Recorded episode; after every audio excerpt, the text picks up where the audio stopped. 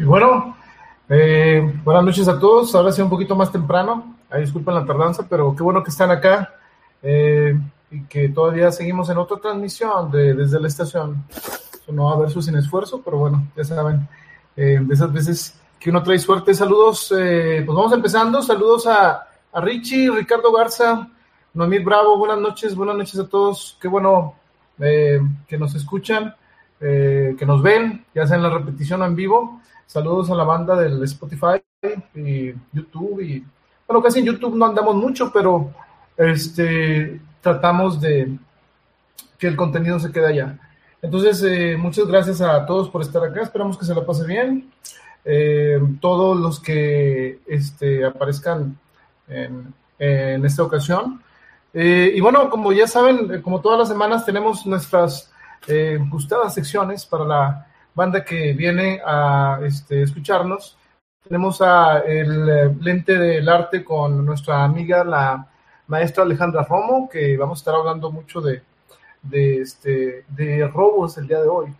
Eh, y uno de ellos este, le toca aventárselo a la maestra. Entonces, eh, no se vayan, vamos a estar con, con, una, con una buena, buena sección también nuestro eh, amigo eh, José Ramón Guerrero regresa con su sección, el Letras con Ingenio. Espero que les guste. Trae eh, una reseña de un libro que es muy interesante, de Baltasar Gracián.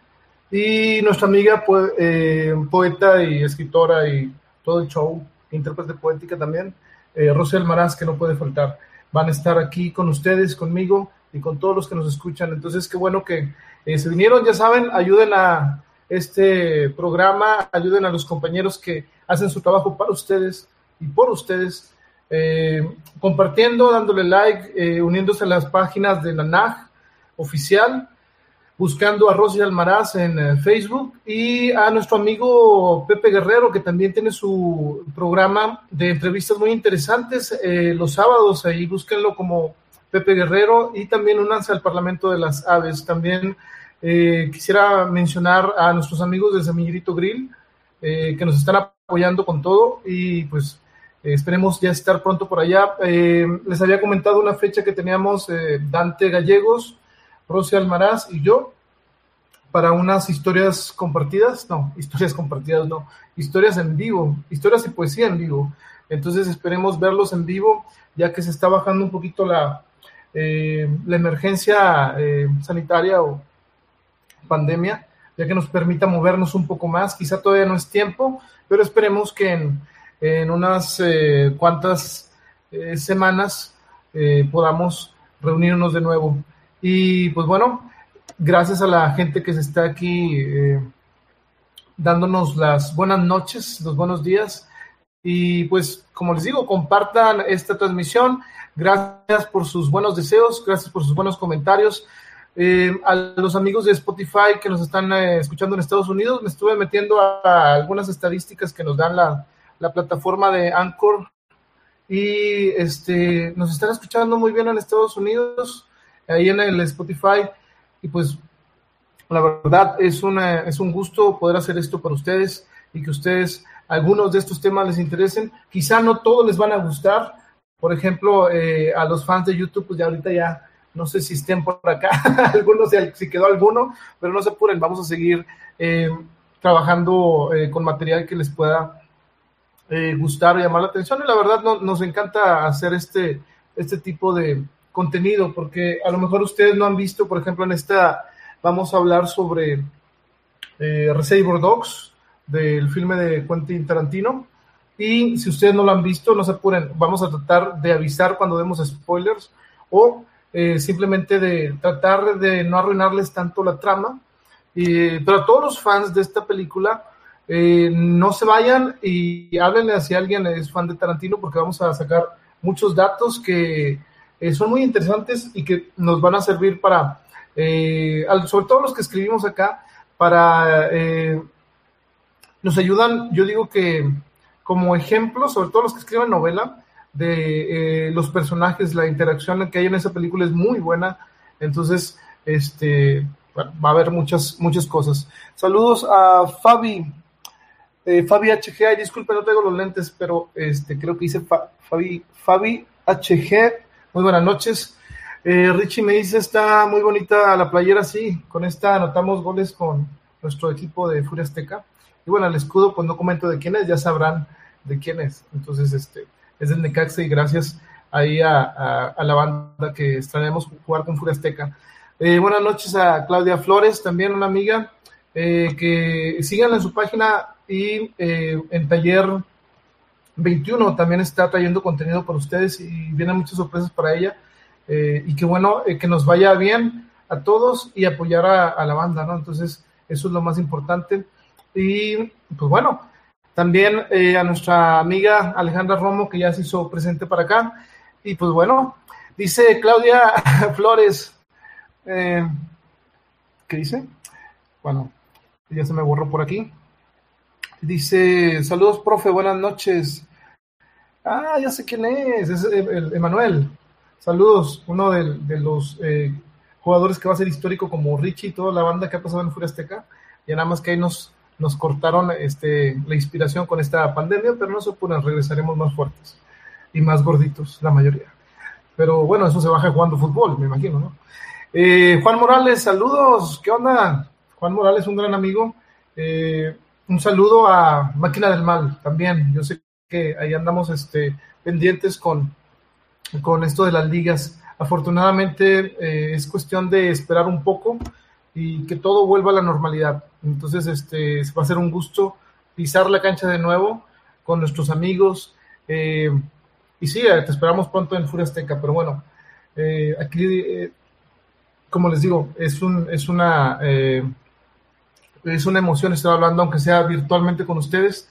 Y por cierto, ahí están atrás los campeonatos que no los gané yo, los ganaron todo el, todos los, todo el equipo. Y eso es, estos campeonatos son también por Richie y por Juan Morales. Y pues bueno, vamos a, seguir produciendo y más que nada pasárnoslas bien. Los equipos de fútbol no son para ganar campeonatos en sí. Digo, si se ganan, excelente, pero es más que nada es para eh, practicar deporte y, pues bueno, sí es importante ser campeón, pero lo importante es el pasar tiempo con la banda y pasártela bien, porque de nada sirve ser campeón si estás en eh, equipos que pues no hay esa, eh, pues ese cotorreo, ¿no? Entonces, este, pues bueno, eh, han sido muchos años con Furia Azteca y, pues bueno, eh, han pasado muchos jugadores y pues bueno, algunos son eh, históricos y no se les quita esto, como nuestro amigo Juan, también Ricky y, todos los que han pasado en, Furia Azteca. Este, y pues bueno, vamos a, seguir con esto, ¿no? Pero bueno, ya no, hoy no era tema de fútbol, pero bueno, aprovechando que aquí está la banda, vamos a continuar. Saludos a Dimitri, eh, también él es un escritor que nos acompañó en lecturas compartidas. Busquen eh, sus páginas también. Tiene un buen libro. Este, esperemos comentarlo pronto.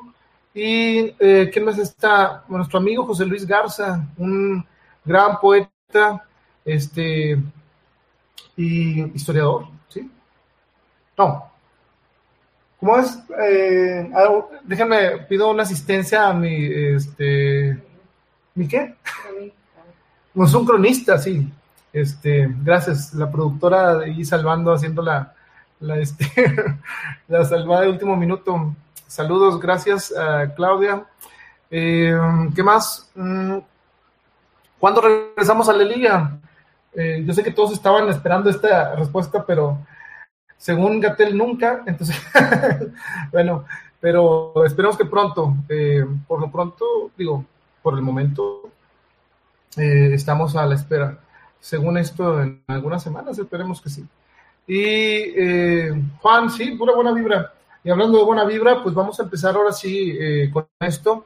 Siempre ponemos hasta el último a nuestra amiga Rosy Almaraz, pero quise este, pasar su productora, me dijo ella estuvo, ¿no? O sea, que intercedió. Yo le decía, pues es que a, a Rosy es bueno ponerla para que cierre, pero ahora vamos a, ponerla primero. Entonces, este, aquí les, voy a dejar con un texto Eh, saludos a la productora, dice Richie. te saluda productora. Entonces este, dice que hola. Eh, que, anda peleando el manager de Furia Azteca también, entonces hay que tener cuidado. Pero bueno, vamos a, continuar con la primera este, sección del programa, que generalmente es la última, pero es bueno cambiarle porque es muy aburrido venir y hacer lo mismo. Si no es que aburrido, o sea, ¿dónde está la emoción? No? Entonces vamos a, esperar a, a Rosy Almaraz que llegue su foto por aquí. Está al punto de llegar.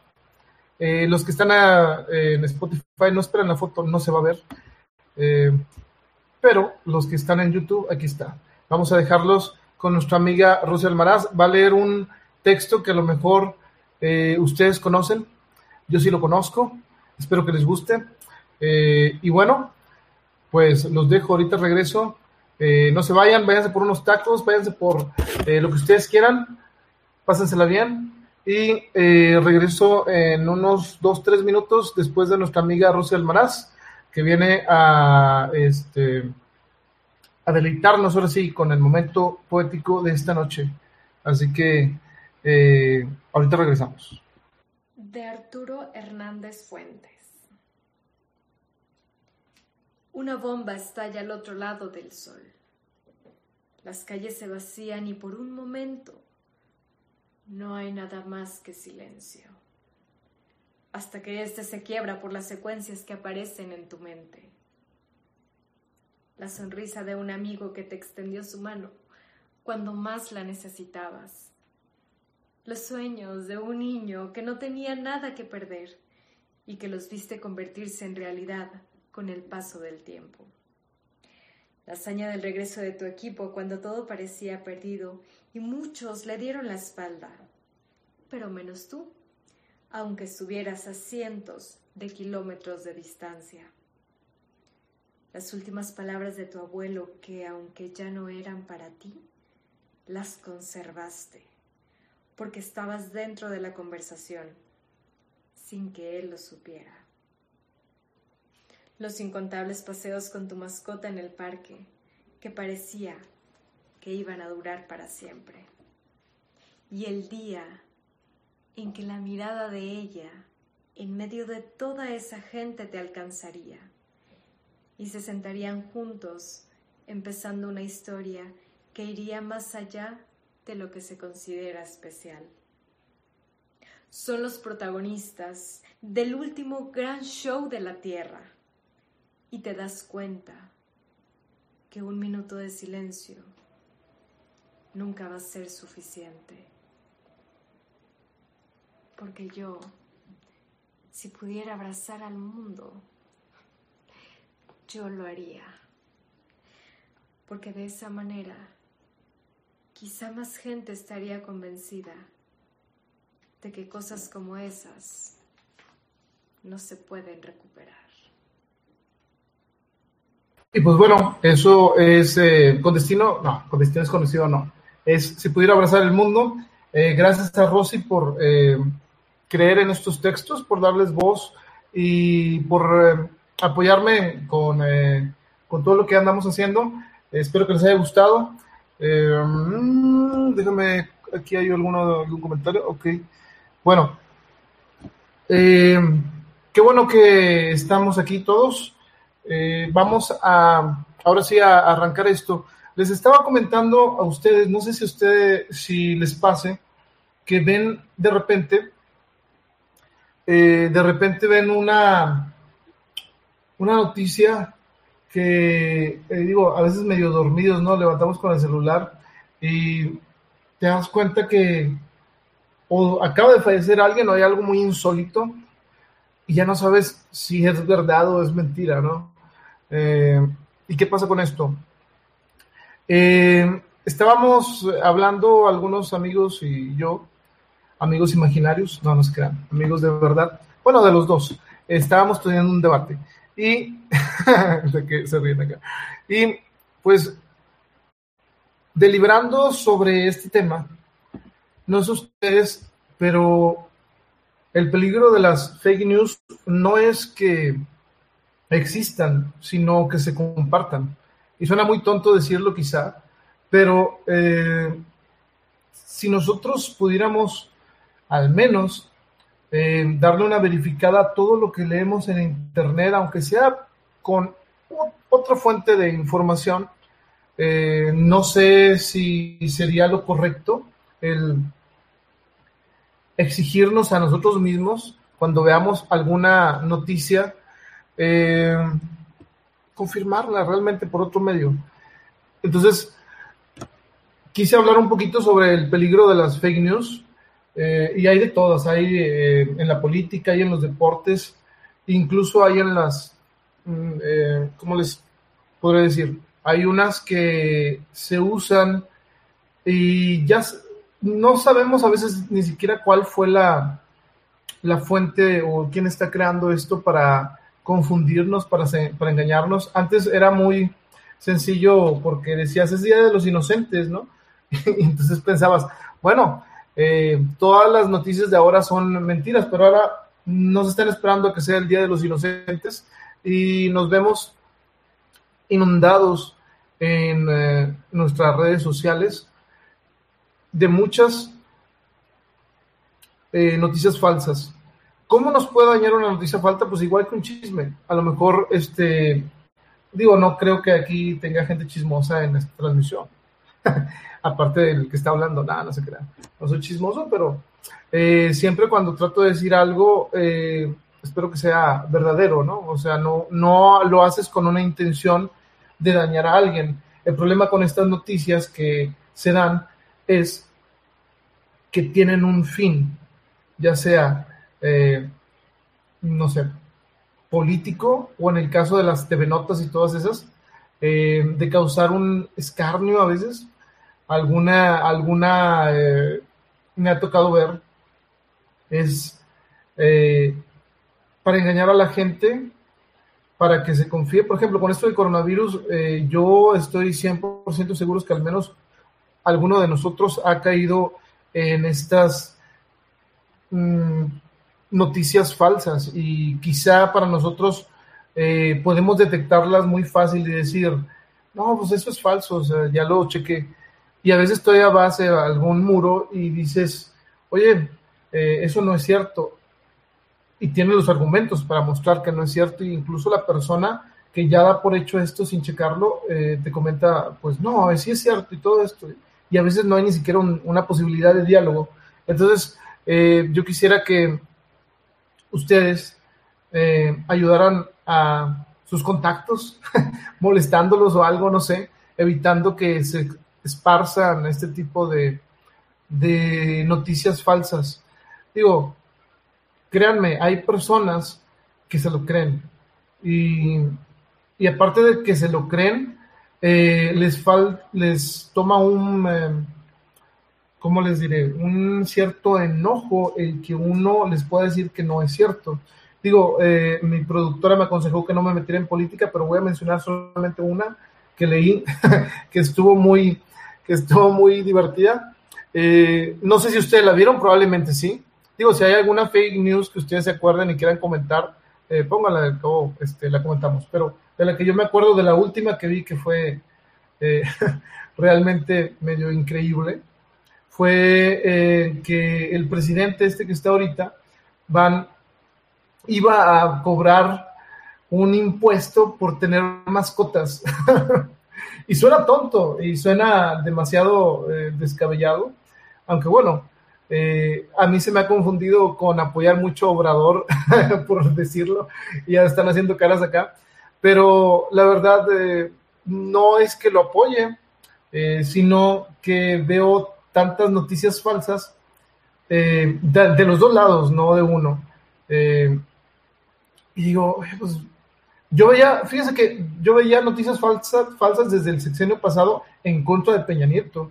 Y yo decía, espérame, eso es falso. Y también igual hacía lo mismo. Decía yo, pues sí, Peña Nieto ya sabemos cómo fue todo, pero a veces le ponían más cosas que no eran. Entonces, eh, digo, hay, hay una, hay una, eh, esa sí, bueno, ese sí es más que, ese es uno de los peores virus electrónicos que te puede llegar, porque mucha gente, como les digo, se la cree y estas eh, noticias, digo, si fuera únicamente lo malo de tener una, ¿cómo les digo? Una, una que son creadas para tener una mala opinión, opinión de un presidente o de una figura política y fuera hasta ahí, pues no hay problema.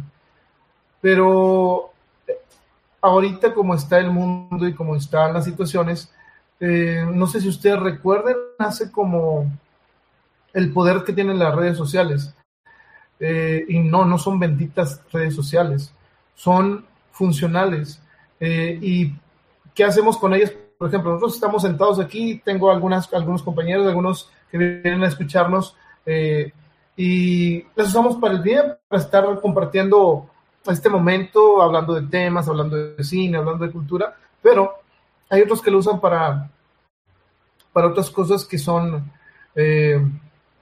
demasiado bueno, no tengo ni palabras para decirlo, pero pues digo, por poner un ejemplo, por pornografía infantil, eh, para poner eh, cómo torturan a alguien, a un animal o todo esto, o sea, no lo usan para lo que es, se supone que esto es un, era una, eh, un sueño el poder pensar, si ustedes vivieron en los noventas o en los principios de los dos miles, el que estemos viviendo en este momento todos reunidos y escuchándonos en vivo y pagando nada más el internet o este, tomándolo prestado de alguien.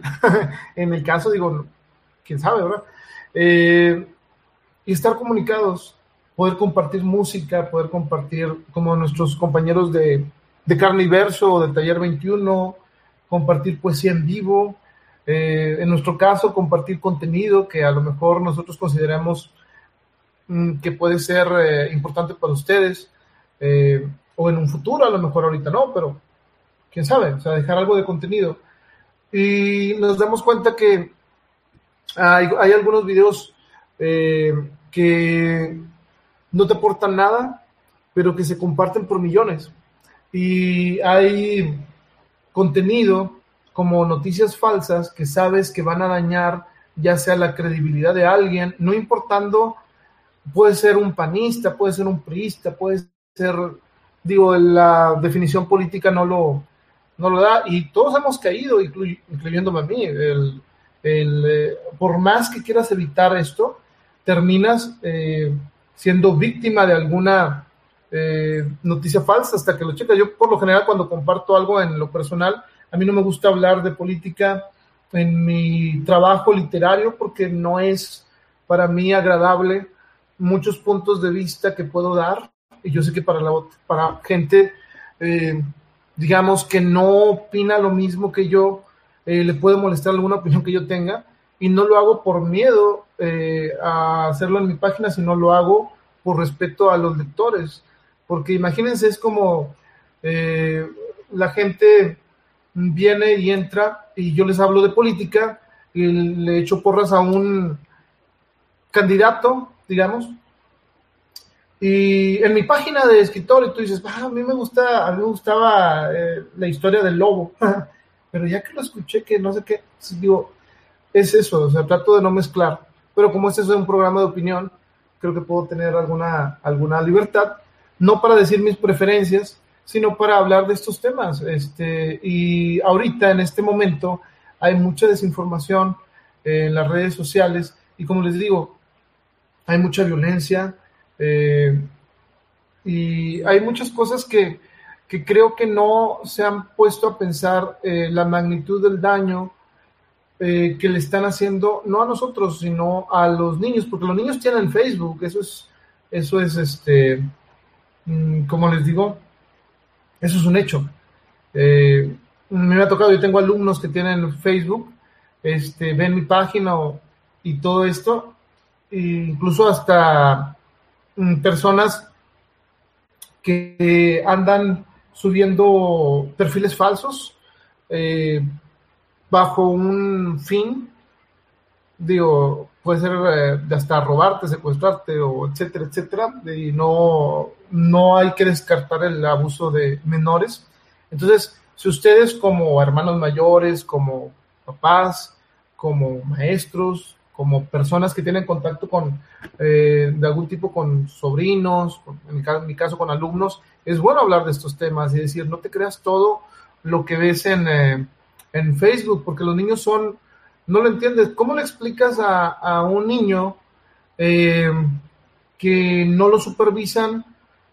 Y me he fijado en los memes también, hay unos memes que, que dicen, y voy a poner un ejemplo, mete no sé qué, no voy a decir exactamente qué, pero probablemente ustedes lo han visto, ponen una foto de algo eh, y te dicen, este, yo no sabía que se podía hacer esto y si lo metías al microondas y este, dice, ay, qué bueno, y ahorita está. Entonces los niños, eh, que a veces no saben, han provocado accidentes con ese tipo de memes, porque ellos no saben, no distinguen a veces que es una broma, no, no distinguen que es eh, que es una foto eh, que a nosotros quizá nos pueda causar gracia. Digo, a mí no me causa realmente gracia, pero eh, no falta este, este tipo de, de personas que se dedican a, a hacer esto y lo, y lo hacen como, como algo verdadero, como algo que es novedoso. Entonces los niños, al ver una foto y decir, ah, mira, por lo mejor sale, yo puedo, puedo un accidente. Entonces, por eso también están muy restrictivas eh, ahora las, las redes sociales, si a veces eh, nos ponemos a pensar cuántas cosas que vemos en los medios tradicionales son ciertas. Si no se controla ni siquiera en, una, en un periódico en un radio, en la radio, perdón, eh, hay noticias, noticias falsas o noticias que nos las dan preparadas para que nosotros pensemos algo. Eh, ¿Cuántos de ustedes no, no leyeron sobre esto de el COVID? Eh, no existe. Yo no he visto a nadie que tenga COVID. Y ustedes lo han visto. Entonces, este, este tipo de publicaciones que no aportan más que. Digo, y, no, quiero malinterpretarme y este, decir otras cosas que no son.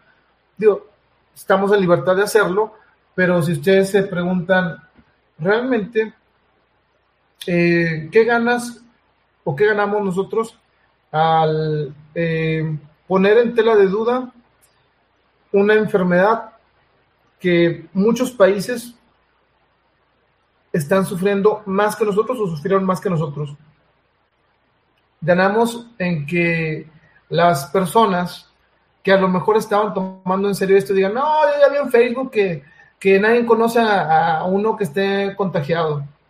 Entonces, digo, tenemos un país, o vivimos en un país en el que se tienen muchas creencias que no quiero tocarlas eh, y no lo voy a hacer, pues se tienen, creencias que son muy, muy difíciles de, eh, ¿cómo les digo?, de hablar, eh, porque no hay ni siquiera algunos elementos que te, que te sirva más que la ciencia y la historia.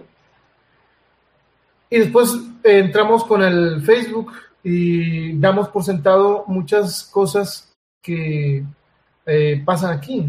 Te digo, el peligro de las, de las fake news o de las noticias falsas, si fueran solamente para entretenerse, pues estaría bien.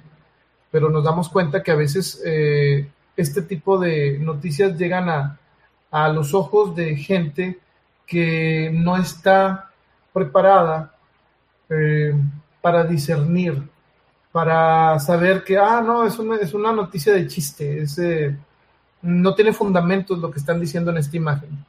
O lo del líquido de las rodillas, créanme, hubo gente que sí pensó y te juraba que a nosotros, bueno, a los pacientes les estaban quitando líquido de las rodillas. Imagínense de qué tamaño estamos hablando eh, del problema. Entonces, eh, quisiera, no sé, nada más expresar mi opinión sobre este tema y, pues bueno, háganle como yo que trato, y créanme, trato de verificar tres, cuatro fuentes.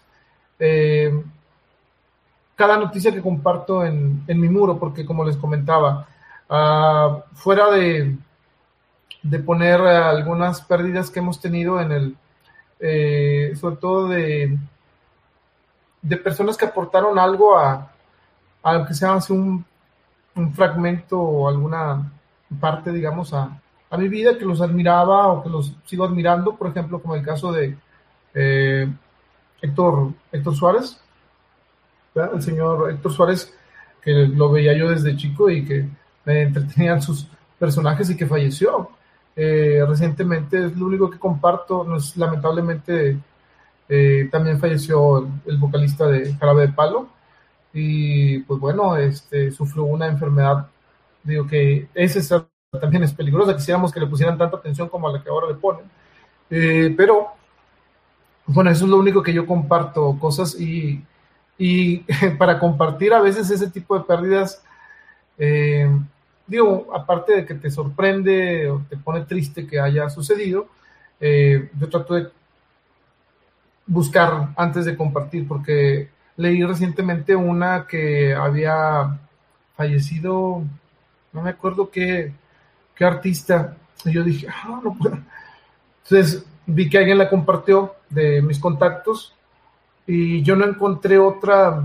De volada me metí a buscar una nota y no encontré, no encontré una, una, este, una confirmación en algún otro medio, en alguna otra red, en la página del, eh, de este artista. Y dije, no, pues es una, es una fake news y y se le fue a, a, esta persona de mis contactos que por lo general nunca, o sea, ella no pondría algo así para regirnos, ¿me entiendes?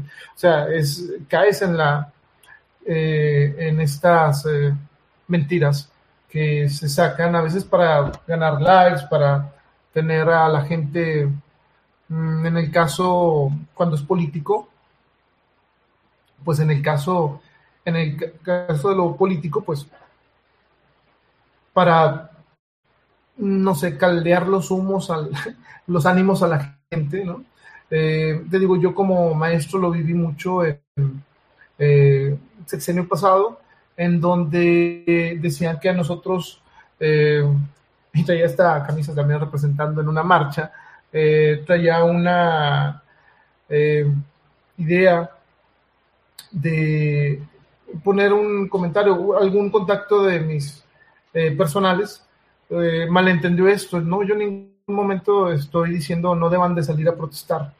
Yo lo único que estoy diciendo es que eh, nosotros nos uniremos, al menos cuando yo vea algo que sí sea digno de protestar. entonces, mm, cuando defendimos derechos laborales, veníamos de trabajar y tomábamos las calles para que la gente se diera cuenta que eh, lo que estaba pasando en ese sector educativo y lo que se iba a hacer con esta eh, reforma de, eh, del sexenio, reforma estructural, ¿no? Entonces, en ese entonces, nosotros quisimos hablar con la gente, encontramos mm, apoyo, pero en la mayoría la espalda, ¿no? Al decir, bueno, ¿a poco no vas a salir adelante? Cuando ni siquiera se detuvieron a, a ver realmente qué era lo que estaba pasando. Entonces, eh, yo les puedo comentar sobre esto, que siempre al menos hay que eh, tener esa empatía. Yo la tengo y lo que he visto en, los movimientos ahorita actuales es este que mucho de este coraje que se tiene ahorita parte de muchas eh, noticias falsas. Y no son de ahorita las noticias falsas, vienen siendo desde hace mucho tiempo. Y nos afectan como país, pues probablemente, pero al final la mayoría gana. Entonces, este, ustedes no se apuren cuando se haga algo así. Creo que los mexicanos estamos, y no dudo que muchas partes de otro país, estamos en un momento en el que no estamos dormidos, eh, en el que estamos más que despiertos, pero nos está faltando o fallando esa mm, empatía, quizá, para, y a veces hasta coherencia, para unirnos en, los problemas realmente graves y que no se sigan mm, tapizando de noticias falsas. Y les digo, no nada pasa aquí, pasa en Estados Unidos también, pasa en todos los países del mundo, en donde haya ciertas uh, agendas que son ya sea políticas, económicas, y les digo, podemos pasar desde un simple caso de una noticia que pueda dañar a un niño o algo chistoso de que el coronavirus se... Y, y no, no tenemos que esperarnos a las noticias, ya ven que también andan diciendo que se quitaba con caldo de pollo y no sé qué. No, o sea, no hay, no hay ese tipo de soluciones mágicas, pero hay mucha desinformación. Entonces, ya para cerrar esto y para pasar a otra cosa, eh, pues bueno, hay mucho peligro en las fake news. ¿Qué hacer con esto? Compartan información que hayan confirmado. Es todo lo que puedo decirles. Espero que ustedes, eh, si no lo hacían antes, eh, espero que escuchen esto que les comento y no lo hagan eh, por mí, no lo hagan por los que lo leen, háganlo por ustedes mismos, no se dejen engañar. Este, estamos nosotros en un momento en el que tenemos todo al alcance de los dedos, eh, nuestra celular en nuestro celular, perdón, o en nuestra computadora. Entonces, ¿por qué vamos a dejar eh, que se nos engañe? Que es muy fácil. ¿Y por qué vamos a seguir soportando eh, ver a que nuestros amigos eh, se pierdan en un mundo de noticias falsas. Tú dile, pues yo casi siempre trato de confirmar esto. Eh, háganlo ustedes también. Pues bueno, eh, eso es lo que hay. Eh, hay los que compartimos noticias que tratamos de, que, de confirmar siempre y hay los que no sean de los primeros y confirmen todo lo que vayan a compartir, sobre todo si es noticioso, si es de salud. Eh, digo, y los memes que son para dañar, pues si ustedes quieren comparar para, no sé, que se avive el racismo, clasismo y todo lo demás, pues traten de, de, este, de pensar que no, no es posible el, digo, sí es posible, pero la verdad no es, a ver, porque la productora está interrumpiendo aquí y me mandó un mensaje, no es este necesario usar una red por usarla, eh, esto le podemos sacar mucho provecho, entonces, pues bueno, hagan lo que tengan que hacer, compartan lo que tengan que compartir, son libres de hacerlo, pero siempre piensen eh, dos veces que eh, las noticias falsas van a llegar y alguien se la va a creer. Y si usted eh, comparte algo o detecta una noticia falsa, es muy fácil, sobre todo en Facebook. En Facebook hay una opción para reportar noticias falsas. Hágalo siempre que sea necesario.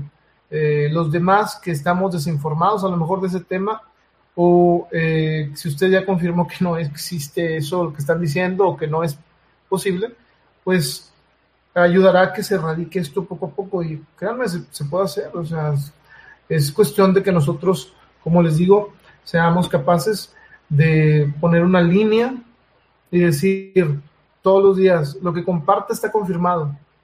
No es porque lo vi, me llamó la atención y lo compartí. Porque todavía hay gente que le dice, dice ah, sí, yo ya sé que es falso. Y yo, eh, ok. Entonces, si ya sabes que es falso y lo compartes, probablemente seas parte del problema. Pero bueno, ya voy. No estoy enojado. Ah, no se crean. Este, pues va, ¿qué sigue? Eh, sigue leer aquí. Dice, estimado, eh, ¿qué? Marco Galán, estimado, fuerte abrazo para ti, tu auditorio. Muchas gracias, Marco. Un gran, un gran, eh, un gran abrazo también. Esperamos pronto tu libro ahí con el Parlamento de las Aves, próximamente. Eh, ¿Qué más dice? Raúl, ah, Raúl, Capi, Raúl Ramos. Saludos Arturo, a ver cuándo se arma la red de fútbol, músicos contra poetas. Ah, bueno, yo me tendría que ir al de poetas, que no soy poeta y tampoco soy músico, pero se me hace que, aunque toco la armónica, eh, sería muy raro eso, pero sí, el único instrumento que sé. Eh, intenté tocar la guitarra, pero mis dedos son un poco grandes para los cambios, entonces eh, no pude. Y pues bueno, eh, no, me tocó cantar feo, es lo único que hago. Entonces, este, pues bueno, se me hace que me iría al, al, grupo de los poetas. Y para encontrar poetas que jueguen bien al fútbol, Ah, ahí está Marco Galán. Debemos una, una reta. Eh, Marco Galán tiene experiencia, entonces, este, pues, ¿por qué no? habrá que armarlo. Pero bueno, eh, ¿qué más? Tenemos, eh, a ver, dice Mayel Escobar, hay que publicar con responsabilidad. Exacto. Sí, así como cuando uno toma, ¿no? Con responsabilidad. Ustedes pueden publicar como 20, así como, cuenten los tecates que se toman en un, ah, perdón, dije marcas. Bueno, si eh, nos pagan, estaría excelente. Ahí mándenme al PayPal eh, eh, la marca, ¿va? No promociono bebidas alcohólicas, pero bueno, da lo mismo. Pero si van a publicar, no hay límite para publicar en su Facebook. Ustedes publiquen todo lo que quieran. Si es contra AMLO, publiquen todo. Si es, con, si a favor de AMLO, todo, no hay problema. Si es más o menos una sí y una no, excelente. Pero siempre traten de publicar cosas que sean confirmadas, porque esa es la responsabilidad que tenemos. ¿sí? Entonces, cuando hay que pegarle, hay que pegarle. Pero cuando le pegas de más, este, es contraproducente, porque, pues, ¿quién va a creer después cuando este haga algo realmente malo? Entonces, eh, hay que cuidar eso, ¿no? Entonces, bueno, saliendo de este eh, eh, tema, vamos a continuar con nuestro amigo que regresa y dice, bueno, antes la saludamos a Lupita Reynoso López. Hola, buenas noches, saludos, muchas gracias por escucharnos, por compartirnos, denle like, denle me gusta. tenemos un gran tema para los escritores y para los que les gusta el cine. Si no han visto esta película, no se las vamos a arruinar, pero terminando esto, vayan a verla. Si tienen Netflix, eh... ah, aclaro mi noticia falsa. eh, hubo unos mensajes que me llegaron y unas personas que reaccionaron ahí porque puse el día de hoy, puse, eh, ¿qué puse el día de hoy? Ah, dije, no, no dije hola. Ah, es que son, eh, mi productor es como beisbolista y más así, ¿Y yo qué? Bueno, no importa. Pero el chiste es que eh, compartí una nota, bueno, una nota, perdón, una imagen en donde decía, hoy es la última transmisión de desde la estación. Eh, hoy es la última, ¿qué? La transmisión de desde la estación.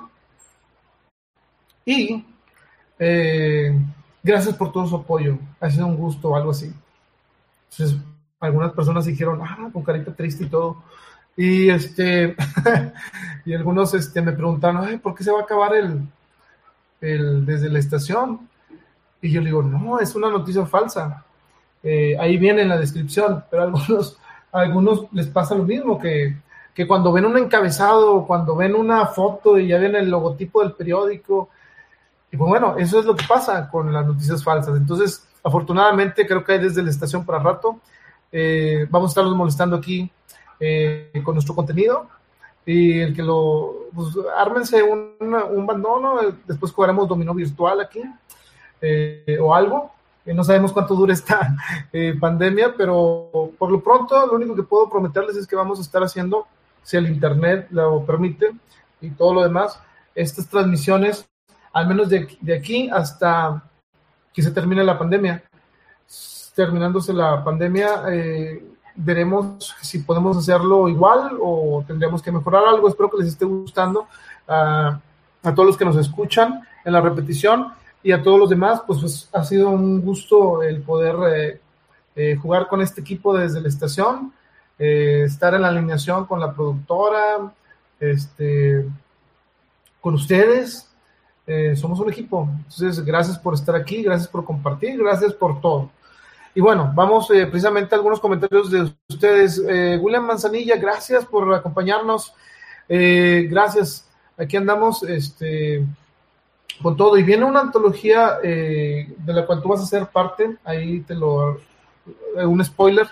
Entonces te voy a mandar un correo. Se me hace que esta semana vienen muchas cosas buenas para este año. no voy a revelar spoilers, pero si ustedes les preguntan, no digan que va a salir Aurora completo. Hay una antología del Parlamento de las Aves. Mi productora se ríe de mí aquí al lado, este, porque dice que no va a salir Aurora, no me cree. nadie me cree. Un alumno mío que le gustan mis libros me dijo, maestro, este, ya salió Aurora. Yo le digo, no, está por salir. Entonces, si ustedes son fans de Aurora o lectores de Aurora y quieren saber qué va a pasar, no se apuren, este año es seguro. Este año es el bueno. Sí, es el bueno, aunque ustedes no lo crean. Es más, no les digo que mañana va a salir. Imagínense si mañana saliera, ¿cómo quedaría yo? Ah, lo dijo un día antes en su programa. Bueno, no va a ser ese día mañana porque todavía no lo he acabado, pero sí va a ser pronto. Entonces, este, ustedes no pierdan la esperanza. Dice eh, José Cruz Rivera Castillo, otro amigo de fútbol. Eh, estás viendo, deberíamos de, ya mínimo jugar el PES. Él, José Cruz Rivera, eh, es buena, bien buena onda y aparte, este, pues ahí hemos compartido varios partidos de fútbol.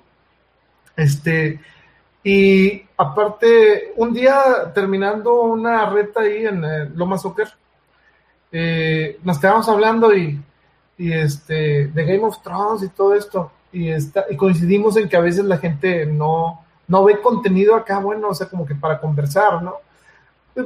Y este, recuerdo este, que nos la pasamos ahí platicando. Y es de los eh, contactos y amigos que tengo que son de los más enterados en, en, ver productos de calidad, películas de calidad, series de calidad.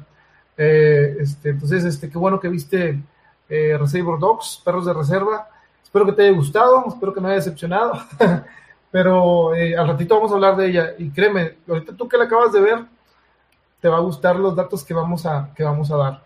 Entonces, este, dice nuestro amigo que está en Amazon. Y bueno, eh, sí, Amazon Prime. Eh, les digo, vamos a platicar de la película largo y tendido, no como una especial de YouTube, pero tenemos muchos datos. Entonces, este, acompáñenos en unos momentos más y este, van a ver que les va a gustar. Dice Manuel, fuera de estos temas, un día la reta profe entre furia. Sí, claro que sí. Ya se vino aquí todo el bandón del, del dice, ya la había visto. Ok, sí, creo que sí habías comentado, pero eh, es bien yo no sé si tú lo haces, pero eh, a mí me gusta verlas en el idioma original. La primera vez que vi esta película, bueno, saben que mejor me lo guardo para ahorita, no nos tardamos. Vamos a, ir con, nuestra, con nuestro amigo, sí, para refrescar la memoria. Yo la quise ver, pero mi productora no accedió.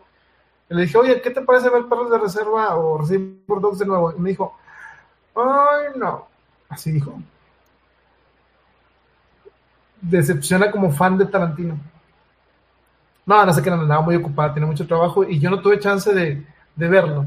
Eh, pero eh, hablo de la película Reservoir Dogs, eh, Emma. está muy buena. Si no la has visto, deberías de verla. Te va a gustar. no es mi favorita, dice. Déjenme bloquear y mi productora aquí. Este, déjenme busco aquí la opción. En lo que bloqueo a mi productora, los voy a dejar con nuestro amigo que viene. Este, desde eh, en vivo desde su estudio. Eh, nuestro amigo, ahorita les voy a decir, le estoy haciendo así de emoción porque les quería poner una imagen. Aquí está. Déjenme pongo, voy por el telón. Ahí está. Este, nuestro amigo José Ramón Guerrero no regresa desde la estación. Eh, la vez pasada, como les dije, tuve algún error de formato. En mi caso, ya no tuve tiempo de incluirlo. En, la, en el programa, en la transmisión pasada. Y, este, y pues ahorita vamos a ir a, ver su, su sección. Saludos a Roel Vera, el pollo histórico, jugador histórico de Furasteca. Muy buena playera, por cierto. Eh, y bueno, ya no lo hago de emoción y vamos a ver a nuestro amigo que nos va a contar. Nos, vamos a, nos va a contar algo sobre un libro de eh, que se llama El arte de la prudencia. Y si usted no sabe de qué trata el arte de la prudencia, no se despegue, no le cambie, no se vaya a YouTube, no abra el Spotify, no bostece, no, no se crean. No estornude, porque si está al lado de mucha gente se van a asustar. Entonces trate de aguantar hasta que llegue a su casa. Pero bueno, eh, mejor dejemos de perder el tiempo y vamos rápidamente con la sección de Letras con Ingenio de nuestro amigo José Ramón Guerrero. Y nos habla el día de hoy de eh, Baltasar Gracián y su libro El arte de la prudencia. Espero que les guste y ahorita regresamos. Hola, muy buen día. deseando que todos estén muy bien. Quiero mandarle un fuerte abrazo a nuestro querido amigo Arturo Hernández Fuentes por la oportunidad que nos brinda de estar compartiendo eh, esta reseña en su espacio que se llama Desde la Estación. Y bueno, el día de hoy vamos nosotros a trabajar con un texto que acabamos de, de reseñar, ¿sí? Eh, se llama Oráculo Manual, el arte de la prudencia, de Baltasar Gracián y Morales. Y pues bueno, este libro del que te estoy hablando llegó a mis manos el 2013, es este, este libro. Y es un libro para mí extraordinario. Se convirtió en uno de mis libros de cabecera. Es una obra del jesuita Baltasar Graciani Morales, quien nació en el año de 1601 y murió a los 57 años. Dejó eh, gran parte de su obra eh, entre nosotros. Te digo que él fue jesuita, escritor y cortesano. Fue un rebelde de, en, aquel, en aquella época, ¿no? para su, incluso para su propia orden, y a la vez un descriptor aventajado de la vida en los últimos tiempos del barroco español. El arte de la prudencia oráculo manual. Este libro en particular, no, eh, ya lo leí, eh, obviamente, este, pero el que yo recibí era otra, otra edición, era una edición un poquito más antigua. Y este libro que yo tengo aquí conmigo es de Grupo Milenio, es una edición que se publicó en el 2015. Yo por primera vez leí el libro en el año 2013, me lo regaló un buen amigo allá en la Ciudad de México y verdaderamente siempre muy agradecido porque este libro haya llegado conmigo a, las manos, ¿no? Es un libro muy exquisito, con mucha sabiduría en sus páginas, lleno de aprendizaje y consejos, sobre todo eh, interesados o en aquella época iban dirigidos a la realeza, a los nobles, a las personas de distinción. Entonces, entre un mar de elogios ha navegado eh, oráculo manual del arte de la prudencia de este señor Baltasar Gracián, quien también tiene otras obras interesantes, entre las que resaltan el crítico, que sería bueno que en otro momento platicáramos sobre esta obra en particular que te acabo de mencionar, de este mismo autor, porque tiene mucha riqueza, mucha sabiduría. Y pues bueno, volvamos a, este libro de Oráculo Manual. Es una inclinación de la vida. Verdaderamente, eh, cuando llegó a mis manos este libro me hizo reflexionar. Reflexioné demasiado. Es un compendio de aforismos sobre el arte del buen vivir. Tiene en su contenido 300 aforismos que sin duda son las respuestas a las dudas de esa divina o de esa eh, o a lo que nosotros llamamos vida. Mientras un servidor leía este oráculo, recordé incluso grandes autores como Fernando Sabater. Y en mi clase de ética profesional en la universidad tengo a estos dos autores como que sin duda tienen un empeño intelectual extraordinario y una, y una amplia sabiduría y me apoyan en los asuntos de, pues de mi clase, ¿no? de mi sesión eh, día, día con día y sobre todo apoyan a nuestros alumnos a resolver eh, situaciones propias de sus vidas. ¿no? Los aforismos tienen una larga historia. Eh, estos se iniciaron con los griegos. De hecho, aforismo significa definir.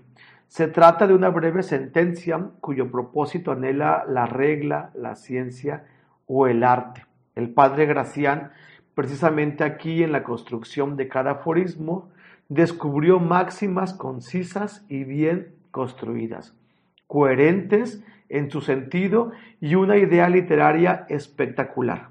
Cada aforismo es como si de alguna manera se tratara de un telegrama y emiten esa idea fulminante. Cada aforismo es muy directo, muy específico en sus letras, muy bien acomodado. Y uno de mis aforismos favoritos de este libro es el siguiente que te voy a compartir.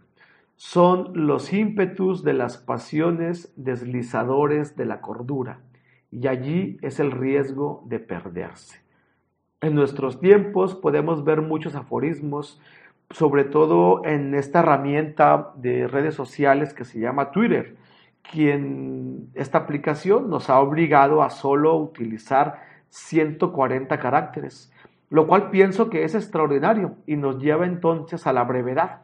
Y los escritos que he visto ahí en esa plataforma son muy concisos, son directos. Lo mismo aquí con estos aforismos que nos presenta Gracia. Incluso yo he visto grandes aforismos de, en la actualidad, ¿no? en, los mares de las redes sociales, y son como una especie de híbrido entre la filosofía y la poesía y lo moderno. ¿no? Entonces, este librito es un clásico que no debes perderte, es uno de esos libros obligados para leer que incluso da cabida a esa, a esa vieja reflexión que dice, lo mínimo da cabida a lo máximo. Con esto quiero concluir. Cuando yo terminé este libro, en mí eh, se realizó ese raro misterio que tiene en sus letras, que de alguna manera me fue empujando hacia un porvenir mejor. Me puso a reflexionar me puso a darme cuenta de las situaciones que estaba yo viviendo en aquel entonces y en el transcurso de mi vida lo sigo utilizando como libro de cabecera para resolver algunas situaciones propias del, del emprendimiento social. ¿no? Y bueno, otra cosa que queremos hacer nosotros en el Parlamento de las Aves, Casa Editora, es realizar una edición particular de este libro eh, que salga del Parlamento de las Aves, yo he recolectado algunos aforismos que podemos eh, utilizar en esta época moderna. Así es que ojalá que lo leas, que lo puedas disfrutar. Te mando un fuerte abrazo y que Dios te bendiga, que estés muy bien y nos vemos en otro eh, espacio en el que yo pueda compartirte otra reseña. Sin más por el momento, que estés muy, muy bien. Bendiciones. Y bueno, ahí me escuchó. Creo que sí, ¿no? Entonces, eh, no se lo pierdan. El libro El arte de la prudencia, próximamente, este, como comentó Pepe, vamos a, a tener este, algunas sorpresas con el Parlamento de las Aves. Y bueno, espero que les eh, haya gustado. Ahora me veo medio azul, pero es por la luz. Ahí está. Bueno, eh, qué bueno que nuestro compañero eh, José Ramón Guerrero nos está compartiendo esta reseña. les vamos a traer o procurar traer cada semana contenido para que ustedes, al igual que yo, descubramos muchos temas y pues nos la pasemos bien aquí, ¿no? Entonces compartan, compartan eh, la transmisión, denle like, eh, que llegue a más personas, eh, que llegue a las personas correctas. Y pues bueno, vamos a ahora sí entrar a un tema que elegimos, bueno, al menos yo lo elegí, y vamos a, a, partirlo en varias secciones. Esta película que se llama Reservoir Dogs ¿Por qué se llama Reservoir Dogs? Bueno, todo esto lo vamos a, ir lentamente eh, hablando. Esta película salió en 1992, ¿sí? En el año de 1992, como ustedes sabrán, se podía hablar de muchas cosas y este, ahora eh, creo que todos recibimos la noticia de que por... Se están, eh, lo que el viento se llevó ha sido censurada. La quitaron del catálogo de varias plataformas y no estoy en lo, eh, en lo, este, en un error. Y bueno, el problema quizá ahorita eh, que se le vendría a Reservoir Dogs pudiera ser hasta similar por muchas situaciones. Esta película mm, salió en los noventas y como les comentaba, mm, en ese entonces no que no hubiera problema con eh, cierto lenguaje que se usa en, en esta película. Eh, eh, más que nada fue sobre la violencia.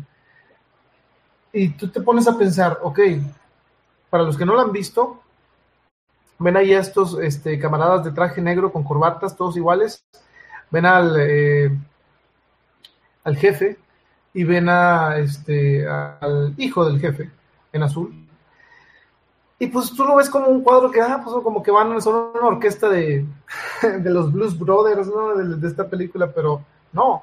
Ellos en la película, este, toman ciertas decisiones cada uno. Y pues bueno, ahorita vamos a platicar sobre esto, no le vamos a decir spoiler, pero vamos a dar un poco de eh, contexto sobre lo que les comentaba. Eh. Cuando salió la película, eh, no les pareció tan divertido la manera en que, y no es que tenga que ser divertido, incluso fue muy criticado en sus inicios el, decir el nombre Tarantino, en ese entonces era sinónimo de violencia, glorificar la violencia, incluso hasta estos momentos lo es. Eh, para el que vio, érase una vez en Hollywood, ¿sí? Once Upon a Time in Hollywood recientemente fue la última, la última película que ha sacado este director. Y pues nos damos cuenta que eh, comparándola con Reservoir Dogs, hay muchas cosas que decir. Y bueno, esta fue la primera película de Quentin Tarantino, al menos eh, como cine comercial. Sí, sí filmó un, eh, un material que se llama My Best Friend Birthday, creo. Pero de eso no vamos a hablar, vamos a hablar, a concentrarnos en esta. Esta película dura 99 minutos y fue llamada por eh, la revista Empire como la mejor película en su momento independiente de todos los tiempos. Así, de ese tamaño, este, le, la calificaron. Quentin Tarantino en esta primera película venía eh, trabajando y tratando de costearse la producción y eh, tenía pensado filmarla con un presupuesto de 30 mil dólares y lo iba a firmar a 16 milímetros en blanco y negro. Pero, eh, ¿cómo se convirtió a lo que ustedes han visto, lo que no han visto? Si es que eh, aún eh, no la han disfrutado y en cine o en DVD o en streaming como lo hacemos ahora la mayoría de la gente y este pues bueno ahora esta película tuvo muchos cambios en sus inicios por ejemplo el productor que era Lawrence, Lawrence Bender si ustedes lo conocen él es un amigo de Tarantino desde el principio y sale en tiempos violentos, es uno de los que está ahí en el cuarto cuando llega Samuel L. Jackson o, este, ¿cómo se llama el personaje Samuel L. Jackson? Mi productora que tiene ahí todo. Eh, bueno, ahorita les digo cómo se llama, pero... Ah, eh, no, no, no me acuerdo cómo se llama. pero bueno, lo bueno que no estamos hablando de tiempos violentos. Si alguien se lo sabe, me lo dice. Pero bueno, el chiste es que eh, esta persona iba a ser el señor Rosa. Si no saben de qué estamos hablando todavía, ahorita ténganos paciencia. Pero para los fans, acuérdense que, como les comentaba, esta es una película para los fans y los datos que vamos a decirles eh, son muy buenos, al menos para mí me parecieron eh, muy interesantes. Por ejemplo, esta película la iban a hacer con 30 mil dólares, le iban a filmar los amigos y este, ¿qué sucede? Que eh, esta Lawrence Bender le dio el script a eh, su maestra de eh, actuación. Lo que él probablemente sabía, eso sí lo desconozco, es que esta maestra de actuación era la esposa de Harvey Keitel. Al leerlo, eh, la, este, la esposa de Harvey Keitel se lo pasa y le dice, ah, es que es buena, es buena historia, ¿por qué no la haces, no? O ¿por qué no lo ves, no la lees primero? Entonces se la da Harvey Keitel, que si no conocen quién es Harvey Keitel, ahí sí vamos a tener una bronca, porque, este, mmm, bueno, es el señor blanco, lo vamos a decir el nombre, pero es el que está ahí en, al lado de Tarantino, en su eh, pantalla a la izquierda. Y bueno, Harvey Keitel lee el script de Reservoir Dogs y le gusta tanto que dice, a ver, a ver, calmado, que la quieren hacer con 30 mil dólares. No, no, no, no, no. Vamos a buscar producirla y juntar presupuesto. ¿Sí? Jules es el personaje. Gracias, José Ramón. José Ramón, perdón. José Cruz. Eh, yo que ando, los lentes, faltan los lentes. Es Jules el personaje que les decíamos. Y cuando Jules llega al apartamento, Laura Bender sale ahí y está tirado en el sofá. Y también sale en esta película ese que anda, anda este, persiguiendo al señor Rosa cuando sale de la con los diamantes. Pero bueno, gracias, eh, gracias Cruz. Y bueno, entonces Harvey Keitel le dice, ¿sabes qué? Vamos a juntar dinero y logran un millón y medio de dólares para filmarla, que tampoco era el gran dinero, pero un millón y medio de dólares es mucho mejor que 30 mil dólares, ¿verdad? Entonces, este, empiezan a hacer actos, empiezan a hacer castings y buscando para que eh, causar una, eh, una o sea, tratar de que con las influencias de Harvey Keitel conseguir buenos actores y convencerlos de que el proyecto es bueno. Y fíjense, ahí empieza esto. ¿De dónde viene el nombre de Perros de Reserva? Bueno, según esto, cuando eh, Tarantino estaba trabajando en, un, en una video, bueno, aquí le conocemos como un cineclub o donde rentabas, es que esto explicárselos a los millennials es complicado, pero, bueno, no a los millennials, a los que vinieron después de los millennials, pero antes nosotros íbamos a rentar películas a un lugar y este eran en VHS y en beta. Entonces, Tarantino en los 90 estaba trabajando en un lugar de estos que se llama Video Archives. Y bueno, dice que había un cliente que siempre iba a rentarle y siempre le pedía una que se llamaba Au les enfants. Mi francés está peor que mi inglés, así que disculpen, pero bueno, así se llamaba esto. Pero siempre en vez de decir revoir, lo pronunciaba como reservoir. Entonces se le quedó ese nombre y bueno, de ahí tomó este, este título. Ahora, en la película, eh, digo, la, trama es muy sencilla en sí. Estas personas que están viendo ustedes ahí desayunando, se van a robar unos diamantes. ¿sí? ¿Y cuál es la característica que tampoco era nueva? Porque hay que aclarar que Tarantino incluso ha dicho que, miren, yo, a mí me pueden, no me pueden, este, decir que me plagio o me copio algo, yo estoy haciendo homenajes. Eso es lo que siempre dice este camarada. Ya si usted le cree o no le cree, pues bueno, ya cada quien tiene su opinión, pero sí lo que siempre dice es que yo hago homenajes en mis películas, si les parece bien, si no les parece, muy su bronca. Y uno de esos homenajes es una de las características de esta película, porque los personajes que ven ustedes de traje, o que eh, si no los ven, porque estamos en Spotify y en todos los demás, eh, Apple Podcast y todo eso, pues son los personajes eh, siguientes. Los voy a decir en español y al ratito los decimos en inglés. Pues está el señor Blanco, que es Harvey Keitel, el señor Café, que es Quentin Tarantino, el señor Rubio, que es Michael Madsen, el señor Azul, que es Eddie Bunker, el señor Naranja, que es Tim Roth, y Steve Buscemi, que es el señor Rosa.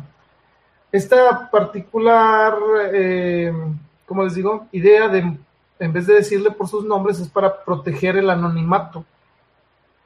¿Y por qué? Porque en eh, teoría, bueno, no es en teoría, es, un hecho. Nadie de estas personas eh, que está ahí, que son, todos son criminales, se conocía.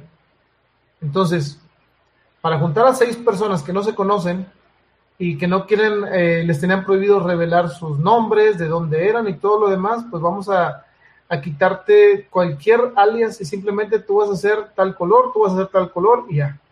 Nos quitamos de broncas. Ese era el plan, o, así trabajaba Joe Cabo. Entonces, eh, ¿de dónde sacó esta idea Tarantino? Dice eh, que, bueno, una de, de, las cosas que él homenajeó, ¿verdad? Hay una película que se llama La toma de Pelham 1, 2 y 3. Eh, es una película de 1974 en donde también se trata de, de, este, de unos personajes, no me acuerdo si estaban robando un, un dinero y se refieren a ellos mismos como, eh, de los que recuerdo, creo que era igual el señor Rosa, el señor Blanco, el señor Café, etc. Entonces, este, esa era una de las cosas que le decían a Tarantino, decía, no, pues yo estoy haciendo un homenaje, porque no, no, es la misma película, no se trata de lo mismo, bueno, similar, pero no lo mismo, y bueno, de ahí se defendía.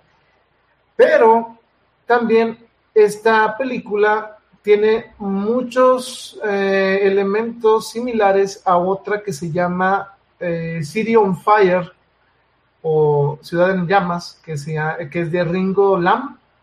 Eh, y es una película de 1987. Esta es muy, casi muy pegadita a Reservoir Dogs. Esta película es de Hong Kong y cuando eh, le preguntan a, a, Tarantino que si tiene algo que ver con esto, pues como dice, yo hago homenajes. Pero lo que muchos no saben, que también la película de City on Fire está basada en una película hindú que se llama eh, Vinod Khanna, creo, de hace mucho, que incluso el director dijo que la vio y que tomó la idea de esa película. Entonces, es, entonces es, es eso, o sea, se fueron tomando y tomando y tomando este, ideas. Y alguna vez le oí decir a Tarantino, y esto es que se aplica a muchas personas también, en, no es la forma de, de cuántas cosas diferentes puedas hacer en una película que se trata de robos a bancos, robo a lo que tú quieras. La importancia es cómo la cuentas. Entonces, esta, esto se aplica quizá eh, sobre todo al que cuando, cuando, le dicen todo esto de, oye, pues se parece mucho a City on Fire, se parece mucho a la toma de Pelham, este,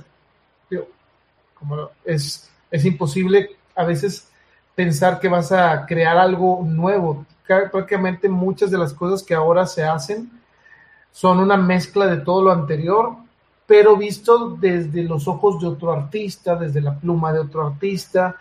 Entonces, este, en sí, si ustedes pensarían que esto es plagio, pues probablemente algunas partes, como dice Tarantino, son muy, muy, muy, muy apegadas a un homenaje que podría estar haciendo. E interrumpimos esta transmisión. Dice Felicia González, felicidades a la productora Estrella. No, pues sí, es que yo me gasto todo el presupuesto de este programa por, con la productora, porque este, si no, pues no, ya no va a querer producir. Entonces aquí la, la saludamos. Martín eh, muchas gracias, saludos también. Este, aquí andamos. Y bueno, eh, seguimos con Reservoir Dogs, fíjense. ¿Mm? Esta película, de unos datos que les voy a comentar ya sobre en la, lo que ustedes ven en pantalla o lo que van a ver en, en pantalla, se es, pasa en un eh, fin de semana. Y eh, Tarantino, para todos los fans de su trabajo, eh, hizo un, una estación de radio ficticia que se llamaba, ah, ¿cómo se llamaba esta radio? Kabili. Ustedes dicen, ¿qué tiene que ver esto? Bueno, Kabili, si ustedes se ponen a pensar y lo linkean con Tarantino, Kabili es Kill Bill. Digo, pudiera ser, pero Kabili como que es incluso a lo mejor fue un homenaje después y se puso Kill Bill, porque la verdad este, es una de esas este, cosas que te pones a pensar que se llamaba Kabili y después saca en los 2000 la película Kill Bill. Entonces, digo, a lo mejor pudiera estar eh, haciéndose una, una, referencia, ¿no?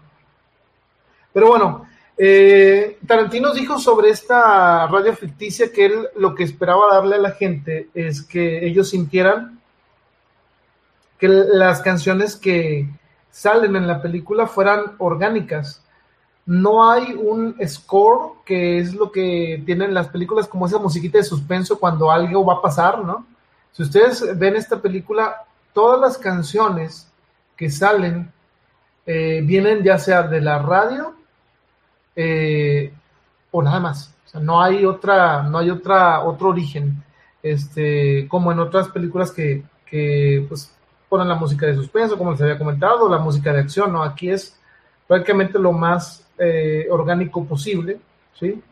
Eh, hay una película, hay una canción que se llama Little Greenback, eh, que es la que sale al principio, al inicio de la película, y esta se logró juntar el dinero para, de presupuesto para que se pudiera adquirir, pero la otra opción era una de Pink Floyd. Esta, este dato yo no lo sabía hasta que lo investigué.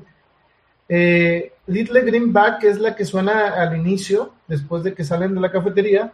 Este, la original era la de Money de Pink Floyd, era la que, la que querían poner, pero eh, dicen que Quentin Tarantino la había escuchado en el radio y le pareció muy nostálgica y como que quedaba mejor. Entonces, este, él decidió, se decidió por poner eh, al menos para mi punto eh, de vista, afortunadamente la de Little Greenback. Pero si ustedes quieren hacer un experimento y son muy fans de Tarantino, pónganle mute cuando salga el inicio y pongan Money, a ver si se ve igual de chido. Entonces, este, sería interesante ver la de Money ahí como inicio de la de eh, Reservoir Dogs. Pero bueno, esta eh, película también se filmó prácticamente toda la, toda la trama, a excepción de algunas escenas, pero mucho tiempo nos la pasamos dentro de un almacén, ahí viendo los personajes, eh, cómo van desarrollando la historia. Ese almacén en realidad era una funeraria. Este, y si ustedes ponen atención, en un momento de esa película, el señor Rubio se ve y se siente y se siente arriba de un ataúd. Creo que sí es arriba de un ataúd o donde estaban unos ataúdes. Entonces también, este, no quiero darles spoilers, pero bueno, no son de buena suerte. Eh, ¿Qué más? Eh, cuando cuando se le preguntan a Tarantino sobre esta película, que les tengo, este no es un spoiler, pero pues bueno, si usted no lo ha visto, a lo mejor no le conviene escuchar lo siguiente. Eh, el robo en sí nunca lo van a nunca lo van a ver. El robo no lo no el robo a los diamantes así no se va a ver. O sea, no... Dicen que eh, cuando le preguntan eh, a Tarantino el por qué no mostró el robo, le dijo que este, la razón principal por la que no se grabó el cómo entraron a la tienda y pasa todo lo que dicen que pasó para no arruinarles la trama, este, fue por el presupuesto. Imagínense si hubiera tenido el presupuesto Tarantino, aún y con lo que consiguió Harvey Keitel, era muy difícil este, otra locación, pagarles a los actores, me imagino.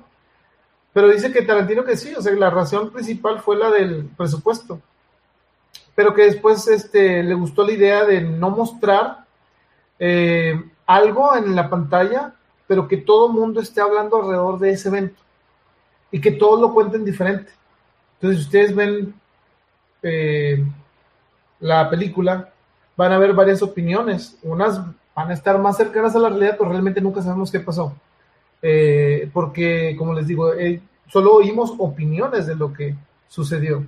Entonces, es una de esas películas que te deja pensando de que, quién sabe si le estaban exagerando, qué sabe si dijeron la verdad, qué sabe si no. Pero bueno, el chiste es que así lo dejó. Y, eh, ¿qué más? Cuando eh, llegó, bueno, ahorita vamos a mencionar a, otro polémico, eh, ya muy odiado por la, por allá por Estados Unidos y, por, y con muy buena razón. Eh, Harvey, Harvey Weinstein no quería que pasaran la escena. Hay una escena muy famosa. Los que no han visto esta eh, película probablemente la vieron parodiada, sí, parodiada, en Los Simpson. Tiene que ver con una oreja, tiene que ver con un policía y tiene que ver con el señor Rubio.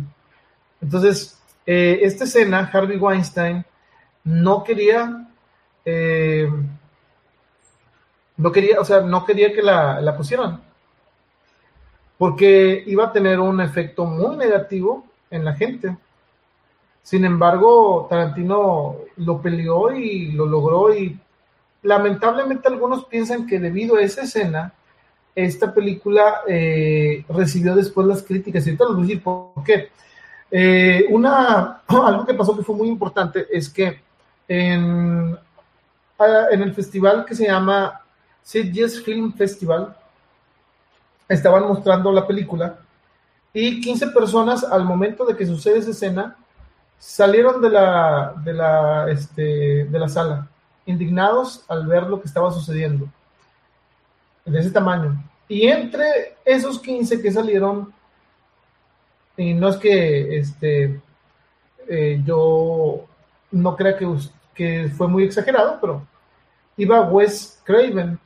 Y si ustedes preguntan, ¿Quién es Wes Craven? Bueno, es uno de los principales directores de terror. Este, digo, más eh, famoso quizá últimamente por. Creo que Wes Craven fue el de Scream, que fue el último que realmente así como que pegó. Pero salió indignado. Y ya tú dices, pues para que un camarada que hace películas de terror, en donde es puro matadero, se siente indignado al ver una escena, pues sí es algo complicado, o sea, sí estaba fuerte. Sobre todo hay que ubicarnos en los años, en 1992. Entonces, cuando, y aparte también salió un, uno que, que crea efectos precisamente de este tipo, que se llama Rick Baker. Bueno, Baker le contó a Tarantino, ¿sí? Que se salieron de la película, él y Wes Craven y otros más, y, y Tarantino eh, lo que le dijo que, bueno, ese es el mejor cumplido que he recibido de esta eh, película, porque dice que era lo que él quería que la película se sintiera real, que sí plasmara esa saña o esa, mm, pues digamos, eh, lo que se ve en la película, que ustedes no, no les voy a arruinar qué es lo que se ve, pero ya les di muchas, mucha, este, muchas eh, pistas, pero bueno, ese, ese sentido de realismo no quería que lo que se viera en la, que quería, perdón, quería que traspasara la pantalla. Entonces, eh, también Tarantino dice, comentaría que pasaba siempre en cada, en cada screening que tenían, en cada función que tenían durante ese tiempo, había gente que se quejaba de la violencia, del lenguaje que no era apropiado y eh, que él lo aceptaba, o sea, que él decía, ah, no, no decía, ¿por qué me critican y por qué esto? Y por no, decía, no, yo lo acepto, o sea, sí lo hice con ese lenguaje, sí lo hice con esa violencia y sí estoy consciente de todo eso. Estoy consciente de que no les guste, Estoy consciente de que se quejen. Y eso era lo que él intentaba hacer. Se suponía que para eso escribió y, realmente esas emociones eran las que quería alcanzar en el espectador. Y bueno, al menos este se sintió la primera vez que la ves y yo, yo la vi esta película en los noventas también la vi en TNT este y se llamaba perros de perros del perros de reserva y siempre he buscado el, audio, el, el, audio de TNT, porque se me hace uno, de los mejores audios. Eh, un aplauso para todos los que hicieron el doblaje. Pero lo he buscado, créanme que he buscado en Netflix, en Amazon Prime, en un DVD que compré, en otro DVD, como en tres DVDs, y nunca he encontrado la versión de audio que pasaban en TNT. Las mejores voces y la mejor eh, este doblaje de esta película, lo hizo TNT y también la alcancé a ver alguna vez en el canal 6 cuando era XHGC, imagínense, estamos hablando ya de este, la prehistoria para muchos. Entonces, eh, y claro, las pasaban censuradas. Este, por ejemplo, eh, bueno, mejor para que entre el ejemplo, sino que no, no, quiero empezar a divagar, pero bueno, el chiste es que eh, esta violencia nos llegó a TNT y a el Canal 6, pues muy censurada.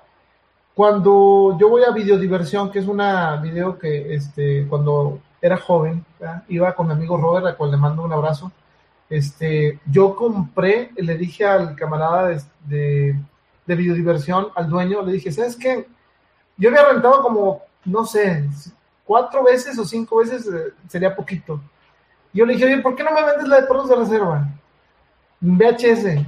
Es que esto usada. Y yo le dije, no, no la hace, yo te la compro.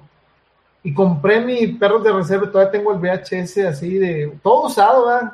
Qué bueno que no había coronavirus en ese entonces, sino, pero bueno, yo la compré en, en VHS porque no la encontraba en, en, ese entonces, no la encontraba y la única video que tenía esa era videodiversión. Y yo me acuerdo que pagué como 70 pesos. Y yo decía, oh, no, por mí te hubiera pagado 100. Entonces, este, eh, me acuerdo de haberla, haberla comprado. Porque la, tenía, la había grabado en VHS.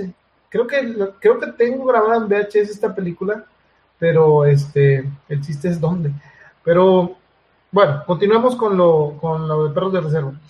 ¿Y qué pasó? Entonces Wes Craven se salió y hablamos que Wes Craven hizo eh, una película que es muy traumante si la ves, incluso para este año, que se llama eh, La última casa de la izquierda.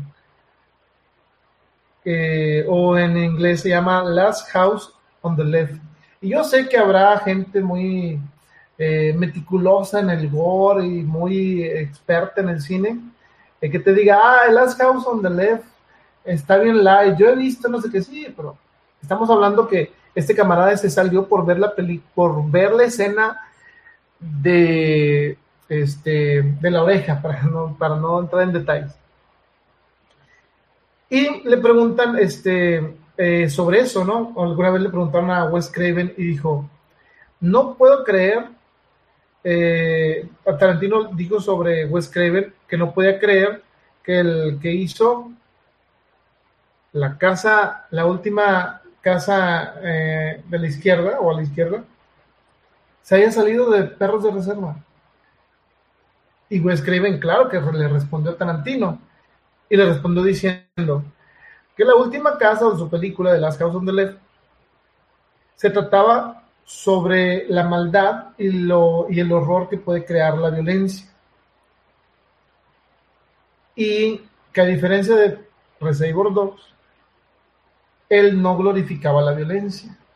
Y bueno, eso es lo que contestó Wes Craven, pero bueno, a mí si me preguntan, eh, Reservoir Dogs glorifica la violencia, yo podría decir que tendrías que centrarte en cada personaje, porque todos los personajes de aquí, al menos los que tienen ahí enfrente a sus pantallas o, el cast de principal, reaccionan violentamente porque son criminales, no son eh, buenas personas. Si tú piensas que Reservoir Dogs es una película de buenas personas, a excepción de quizá uno, y todavía termina siendo más o menos como el villano. Pero si tú piensas o esperas encontrar en una película que se trata de criminales y de un robo a unas joyas, buenas personas que hablen bien, que sean educados, que no, que hablen políticamente correctos, yo no sé qué estás esperando de una película así, no sé, algo de Disney, no, o algo de Hallmark, pues no, precisamente el director, que es el que hizo esta película, dice, yo quería mostrar ese, entre comillas, realismo, porque hay muchas cosas tampoco que no son tan reales, pero bueno, entonces este, ese es el punto de vista de, Tarantino y pues bueno, eh, yo creo también que la gente, como les digo, imagínense si, juzgamos eh, como se juzgó esta película a cada film que salga de terror. No, pues, pues no existiría el género terror. Y hay uno peor. Digo, no, yo no, no quiero meterme en, el, en la violencia gratuita. Hace eh, poco vi una película que quizá a ustedes les suene conocida, que se llama Threads. Eh, así como que es sobre una lo que pasaría hipotéticamente si se viene un fallout atómico en la Gran Bretaña y lo que pasaría y todo todas las secuelas de un ataque atómico está muy fuerte está muy desgastante pero no podría decir que que fuera una eh, una película en donde lo que sale ahí esté glorificando algo. Es una, digo, no tiene nada que ver, pero, eh, digo, es, es, para mí es, simplemente, mm, no tengo muchas palabras para explicar el, el por qué las personas piensan que algo que están viendo debe ser como ellos quieran. Recientemente leí un post en, de un contacto que decía, es que los artistas eh, tienen que decirle a la gente que ya no estén esperando que eh, hagan el final que, pues vean lo, vean lo que pasó con Game of Thrones. Yo entiendo que fue muy desgastante para muchos el saber que eh, lo que pasó en Game of porque tampoco quiero arruinarles a los que no han visto la serie, pero no les gustó el, el final. Pero bueno, o sea, es, es, eh, es lógico que, que, no siempre se, se va, se va a, a terminar algo como tú quieras es simplemente contar una historia a la manera del artista. Eso eh, lo dijo mi productora, no yo. Así que gracias por este comentario. Dice, eh, se pronuncia K. Billy. ¿Qué Billy? Cat Billy. Ok. Muy bien. Ahí está dándome unos este, consejos. Muy bien. Por eso tengo mi productora. Eh, pero bueno, regresando, porque va para largo. Compartan eh, denle me gusta, qué bueno que se, váyanse por un cafecito, este, de tomar y un pan o una dona o algo. o, ¿qué más se pueden comer el día de hoy? ¿Algo menos? ¿Nada? ¿Todo bueno? Bueno, porque va, va, a ser un poco largo. Y recuerden que este, después de hablar de perros de reserva viene el lente del arte con otro tema muy importante, ¿eh? este, para que no se nos vayan a ir. O si se van, regresen en unos momentos más. Terminando ya este tema de la escena de la oreja, en el 25 aniversario, y estamos hablando de abril del 2017, eh, Quentin Tarantino recordó que en esa eh, especial eh, proyección de la película hubo como 33 personas que se salieron del cine. o sea, imagínense, y ahí nos damos cuenta que tanto la gente ahora, en estos momentos, es tan sensible hacia una escena o hacia un lenguaje eh, políticamente no, no, no, no este, dentro del estándar. Entonces, fíjense, en el 92 se salieron 15 personas y en el 2017 se salieron 33. Entonces, vamos, no sé si para adelante o para atrás, pero pues bueno, hay que entender que el cine es, es lo que es, es un producto. Eh, no es un documental. Digo, hay cine que es documental, es de documental, pero esta no es una película de documental, es una película de criminales y sus relaciones y sus conductas violentas entre ellos. Eh, bueno, eso hay que entenderlo como es. Y pues bueno, vamos ahora sí eh, a moverle aquí tantito y fíjense, vamos, vámonos por color y eh, vamos a empezar con el señor Café, Mr. Brown. Eh, Mr. Brown o el señor Café es Quentin Tarantino. Y Quentin Tarantino, este, hay un, al inicio de la película, empieza hablando sobre lo que él está seguro que se trata eh, la canción de Like a Virgin de Madonna. Para el que ya ve la película eh, y sabe a lo que me estoy refiriendo, y para el que no, no se las voy a arruinar. Eh, véanla al ratito. Fíjense, este Mr. Brown, ¿verdad? Después de que se hizo famosa esta película, eh, Madonna le mandaría a Quentin Tarantino un álbum de su eh, de donde venía la canción, que es el erótica. Se lo autografió y le puso eh, para Tarantino. No es sobre lo que estabas diciendo, es sobre amor. Y lo firmó Madonna. Y pues bueno, eso es lo único que puedo decir sobre el personaje. ¿Qué tanto vemos al personaje de, el Mr. Brown? Eh, por lo general les avienta todo el inicio casi. Este, ahorita les vamos a dar más datos, pero los demás datos que les voy a dar ya traen spoilers, entonces este, voy a evitar de darlos ahorita. Y nos vamos a pasar rápidamente al siguiente color, que es eh, Mr. White o el señor Blanco. El señor Blanco es, eh, le da vida Harvey Keitel. Y Harvey Keitel eh, le gustó mucho el, script. Esta es la persona o el actor, ya quizá algunos lo reconocen un poco más, fue el que le ayudó a juntar el dinero y que se subió al barco y dijo, pues vamos a, a darle con todo porque me gustó la película, creo que es muy buena y yo recuerdo en una eh, entrevista que leí, eh, no, que vi, creo, de Tarantino, dijo, bueno, y estaba con ganas que Harvey Keitel este, nos estuviera apoyando, pero tampoco era así como que ya nos salvó toda la película, porque, pues sí, o sea, Harvey Keitel es un muy buen actor, pero es de esos actores que no es la gran estrella de cine, pero son de esos actores que pues, a veces roban todas las películas o sus escenas siempre son muy memorables eh, si lo recordamos, eh, sale en Bad Lieutenant de Abel Ferrara, creo. Y este otro destacado siempre sale en, eh, bueno, quizás los que han visto Taxi Driver, espero que sí. Este sale ahí haciendo un personaje también muy bueno. Y en muchas películas de clase B, digamos, pero también lo pueden, si vieron de Crepúsculo al Amanecer, sale también como el, el reverendo de ahí de la, bueno, ex reverendo, ¿no? Y la verdad, este, como dice mi productora, es uno de los mejores actores de cine, pero como quiera dice que no es de su favorita la película. Ok, muy bien, entendido. Ah, no sé qué me dijo ese último, pero sí, sí. Ya la bloqueé, ya sí, ya no, no está, creo que ya no está Mayela, afortunadamente. Está castigada, nada, no se crean.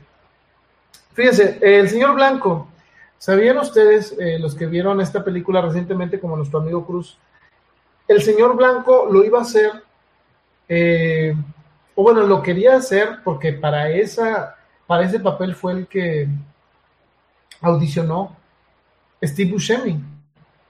Steve Buscemi eh, audicionó para el papel del señor Blanco. Entonces, este, imagínense la película por un momento, los que ya la vieron, a Steve Buscemi como el señor Blanco. Y ahorita vamos a ver eh, qué otro dato tenemos de, de, Mr. Pink o del señor Rosa, que es Steve Buscemi. Tenemos muchos datos de qué hablar, pero bueno, vamos a meterle turbo con el señor Blanco. Eh, eh, algo importante para los que han visto o que les gusta el cine de Tarantino, sabrán que hay una película que se llama True Romance o Amor a quemarropa, aquí le ponen en el canal 5 y en muchos DVDs no traen nada de especial, te lo venden medio caro y no traen ni siquiera un audio comentario.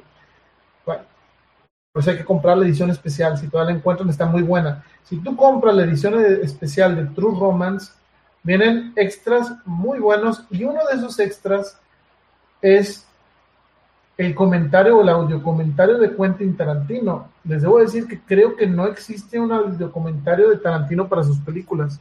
Y como yo les decía, eh, yo soy fan de escuchar a, los directores, a los escritores, a los guionistas, al productor eh, de las películas que me gustan. Siempre en ese entonces, sobre todo cuando había blockbuster, de volada iba y decía, no, o sea, para mí Blockbuster era el, el paraíso, digamos, por un tiempo. Duró y fue sensacional, como diría la gente que habla así. Este, porque rentabas una película y si te gustaba la película, como era la versión gringa, descubrías que tenía audio comentario, escenas eh, alternativas, escenas borradas, etcétera. Bueno, pues bueno, les recomiendo que si usted tiene una película favorita, eh, busquen esas ediciones especiales ya sea en Amazon. Ahora están muy caras, creo, pero eh, es bueno juntarle. La verdad lo quita. Lo que a mí no me gusta de Netflix es eso, que, que no tiene audio comentarios. Se que tú puedes ver una película muy buena y ya la viste ya, pero para los que nos gustaba ir más allá, yo nunca pensé, la verdad, que me fuera a servir para ser escritor el escuchar tantos audiocomentarios, pero yo puedo decir que talleré con muchos escritores y guionistas escuchando los consejos sobre las historias, sobre la trama, sobre los personajes, gracias a eso. Eh, desde Carpenter hasta, hasta cómo se analizó la de Érase una vez en el oeste. No sé si alguna vez la han visto de Sergio Leone. Bueno, yo era un fan de escuchar los audiocomentarios. Veía de nuevo la película, escuchaba el audiocomentario, eh, el, por qué se firmó de esa manera, el por qué quitamos esto, el por qué este, sucedió esto y no lo otro. Bueno, a mí eh, la verdad me preparó para muchas cosas el haber eh, escuchado estos audiocomentarios.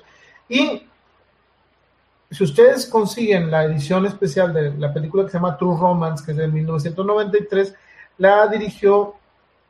Eh, ¿Ah, quién la dirigió? Compa? Eh, Ridley Scott, ándale. Tony Scott. Sí. Muy bien, productora salvando otra vez. Me hace que va a tener que comprar una campechana para el rato. Entonces, este.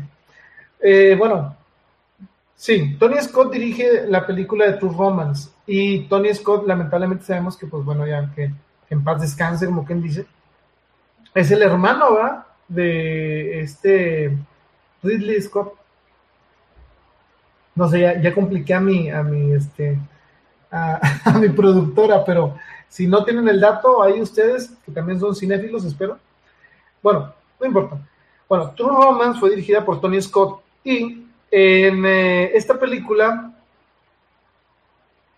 se, hay un enlace con perros de reserva, pero que fue cambiado eh, por una situación que puede ser spoiler y me la voy a aventar, de modo.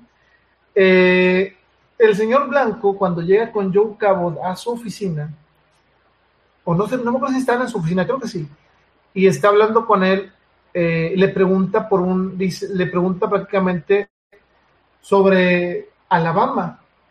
Si ustedes vieron True Romance, se podrán acordar que Alabama era Patricia Arquette, si no mal recuerdo, Patricia Arquette, la principal junto con Christian Slater, que era el otro principal de esa película. Este, y hacía, y la, gente, se, yo cuando la vi me acuerdo y después vi True Romance, antes de tener ese DVD decía, ah, dijo Alabama, Alabama Horley, creo, no me acuerdo cómo se apellida, pero Alabama, ustedes saben, eh, de True Romance. Bueno, Tarantino confirma en ese audio comentario que sí, sí se refería a la Alabama. Sin embargo, eh, Tony Scott le cambió todo el final a True Romance. Y ese final que le cambió eh, Tony Scott a la película de True Romance de Quentin Tarantino, que por cierto, eh, si ustedes quieren ver una película de Quentin Tarantino que nunca va a ser, consigan True Romance y Tarantino les dice el orden exacto de cómo iban a aparecer las eh, escenas. Por ejemplo, te dice, primero iba a pasar esto, después esto, y, y, es muy parecido a lo que sucede en Pulp Fiction. Te dice, ¿saben qué? La película iba a iniciar así, esto, esto y esto. Si a ustedes les gustó Pulp Fiction, no sé si en algún lugar pueden ustedes conseguir la. Eh, alguien se haya tomado la molestia de cortar o editar True Romance y poner la. Eh, la versión de Tarantino, digamos. Porque afortunadamente Ridley Scott firmó eh, en esta, como digo, en este DVD especial de True Romance, que viene un angelito, viene el tatuaje de Alabama en negro. Está muy, muy, muy, muy chida la, el DVD este que les comento. En ese DVD este, viene cambiado, eh, perdón, viene el audiocomentario de Tarantino y además vienen las escenas borradas y el final alterno.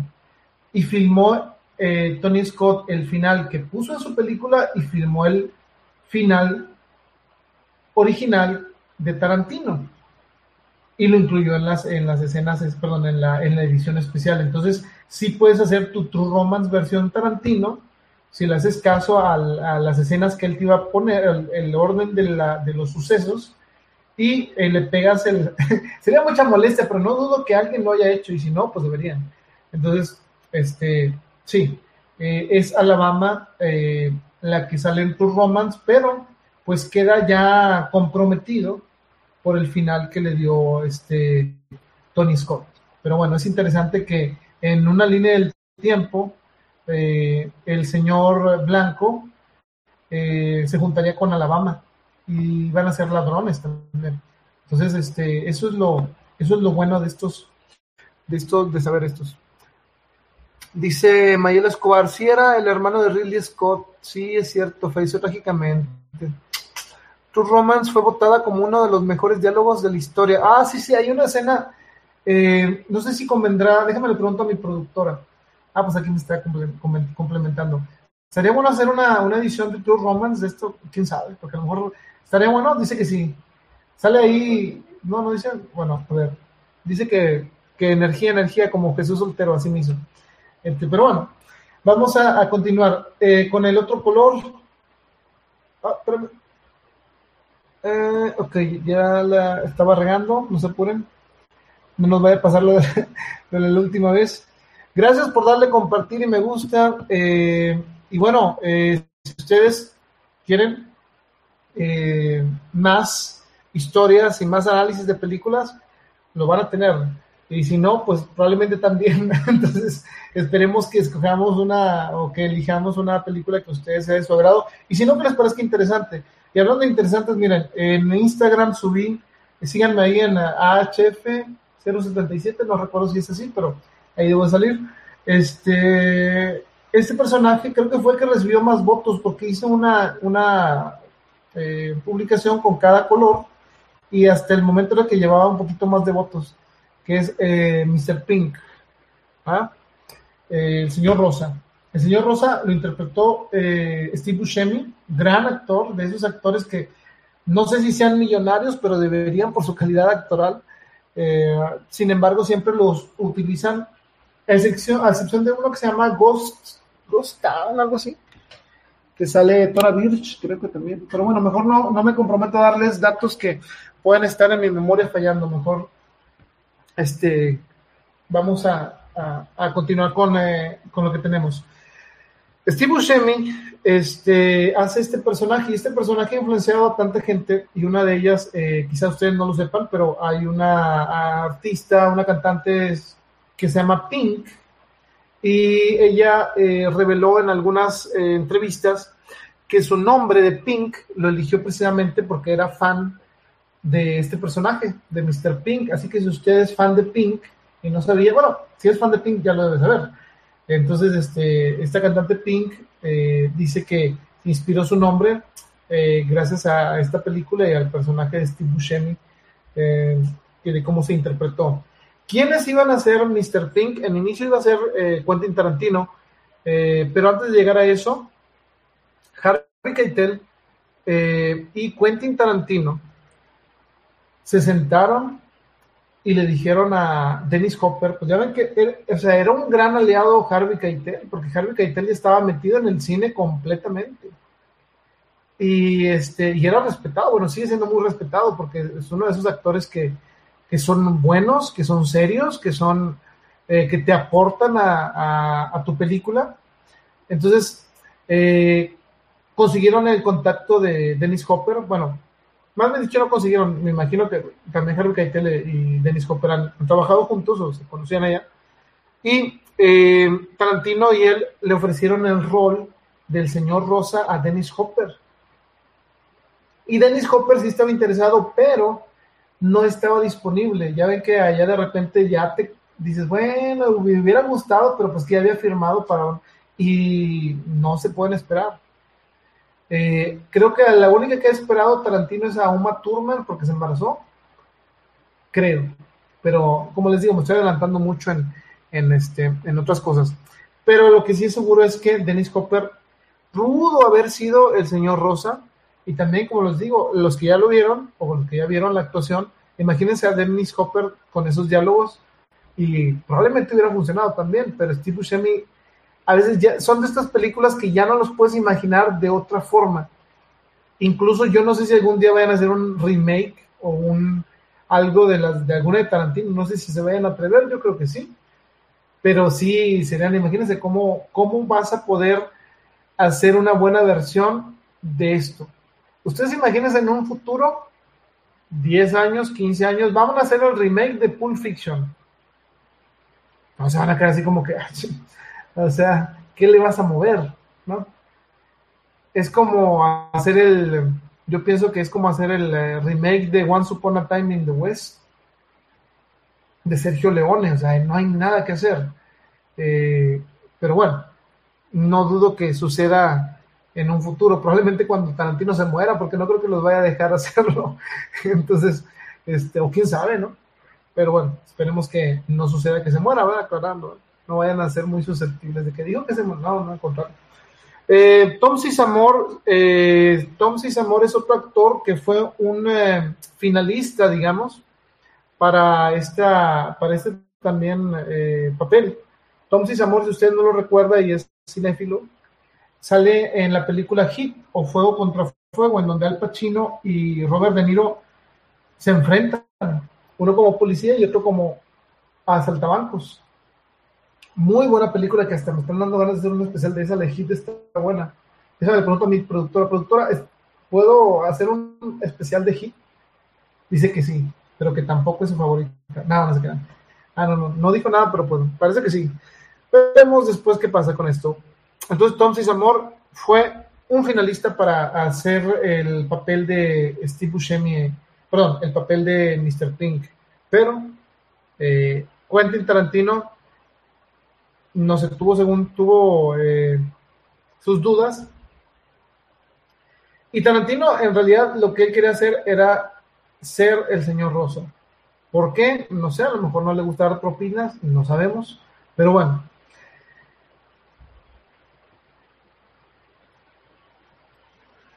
Cuando eh, llega Steve Buscemi a leer al señor Blanco, eh, le dice a, eh, a Steve Buscemi, ¿sabes qué? Todos le van a leer el señor Rosa. Y si hay alguno que me convence o que creo que le haga mejor que yo para ser el señor Rosa, se va a quedar porque realmente Tarantino no quería ser el señor a Mr. Brown o al señor Café. Lo que él quería hacer era ser el señor Rosa. Entonces, cuando Steve Buscemi eh, hace la audición, impresiona a Quentin Tarantino y dice, chin, sí hubiera querido ser el señor Rosa, pero tú eres el señor Rosa lo hiciste muy bien. Y entonces eh, le cede el papel a Steve Buscemi, porque eh, según palabras de Tarantino, eh, hizo una actuación, una killer audition, prácticamente fue más allá de lo que esperaba. Y pues sí, hay, como quien dice, por algo Steve Buscemi es un gran actor.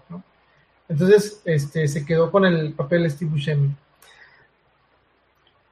Algo que es un dato característico de este eh, personaje es porque se mete en un diálogo con el eh, señor Blanco sobre dejar propina, ¿no? Entonces, este, si ustedes recuerdan esto, hubo un cambio en el guion. Cuando este Tarantino ya no hace al señor Rosa, Incluso el señor Rosa en el, era el que iba a hacer todo el speech de Like Virgin de Madonna.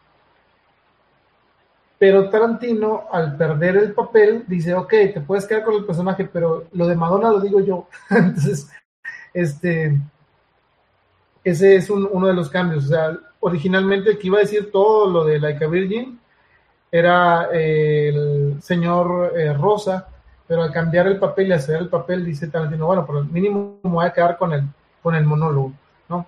Otro que iba, eh, que fue a audicionar para el papel del señor Rosa, y esto a lo mejor muchos no, no, lo sabían o no lo van a creer, fue Michael Madsen. Y si usted no conoce de nombre a Michael Madsen y ya vio la película, pues es el señor Rubio. Este, él audicionó originalmente para el señor Rosa y este, pues no se quedó con ese papel. ¿Quién más? Este, bueno, hay que, hay que al parecer sí se lo habían dado o se lo habían ofrecido, fue a un otro actorazo que se llama Vincent Gallo. Él de plano dijo, no, saben que a mí no me gusta el señor Rosa. Y ya, ya prácticamente querían que hiciera el papel, pero Vincent Gallo dijo que no. Entonces, este, pues bueno, se le fue una oportunidad. Y este, hubo, hay otro eh, personaje que también se le ofreció el rol del señor Rosa, que se llama John Cryer. Y este, la razón por la que él declinó hacer ese personaje fue porque admitió que no le entendía, no entendió el guion y que como que era, él no se le hacía como que fuera a, hacer una un buen papel con ese personaje. Sobre la, sobre la vestimenta de estos eh, personajes, hay una característica que tiene el señor Rosa, eh, que a lo mejor no se nota en, en este, a menos que tengan la, la versión de 4K, ¿no? Pero todos eh, los demás están utilizando pantalones de vestir, creo. Y Steve Buscemi no trae pantalones de vestir, trae pantalones de mezclilla, negros. Este, a lo mejor se, la verdad no le he puesto atención, pero este, al, lo que encontré de ese dato fue que el presupuesto llegó a estar tan abajo que muchos de los actores empezaron a usar sus, sus, este, sus propias, eh, su propia ropa, ¿no? Y Steve Buscemi dijo, no, pues yo tengo unos pantalones negros, con estos me, me ando, entonces con estos este, me quedo, ¿no? Y bueno, otro de los que usó su, su propia ropa fue Chris Penn, porque es el que más llama la atención cuando ven la foto que están todos completos, que es el Nice Guy Eddie. Trae una, una sudadera de Nike, creo. Este, y dice que, bueno, eh, también leí, lamentablemente Chris Penn ya, ya murió, él, es el hermano de Sean Penn, pero a ratito vamos a hablar sobre él, nada más para complementar el dato, fue que él este, usó esa eh, chamarrilla de Nike, sudadera, y que creo que después le cayó un patrocinio o algo así, estuve leyendo. Eh, bueno, estuve viendo, no, recuerdo bien, pero sí, sí mencionó algo de que le llegaron eh, gratis algún obsequio. Porque, bueno, la verdad, imagínense, entonces es como, como decir, bueno, yo voy a salir con esto y a la gente le agradó y pues, causó, digamos, sensación. El Nice Guy Eddie. Pero bueno, continuando con el señor Rosa, ¿qué más viene? Eh, del señor Rosa, eh, hay una escena en donde sale de la, donde sale del robo, sale corriendo a toda velocidad. Si usted se acuerda de la película o no la ha visto, bueno, cuando eh, va corriendo y le ve la cara que va muy prácticamente presionado, pues probablemente sea en parte no nada más actuación, porque esas escenas, como no tenían presupuesto para cerrar calles, era, lo tenían que hacer únicamente eh, cuando hubiera, estuviera el semáforo en verde. Y si estaba el semáforo en rojo, pues ya no podían seguir filmando. Entonces tenían que aventárselo prácticamente eh, exacto.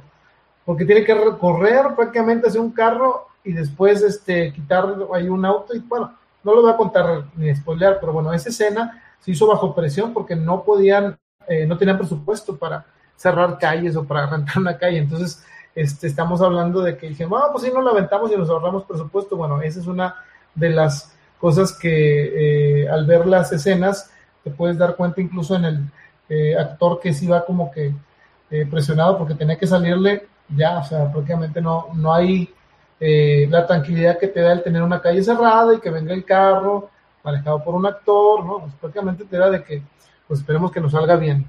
Y bueno, eh, vamos a irnos a el personaje de la que se roba un poco la película por esta escena que no le gustó a Wes Craven y a muchos más. Eh, es Michael Madsen y hace a Mr. Blondie, el señor Rubio.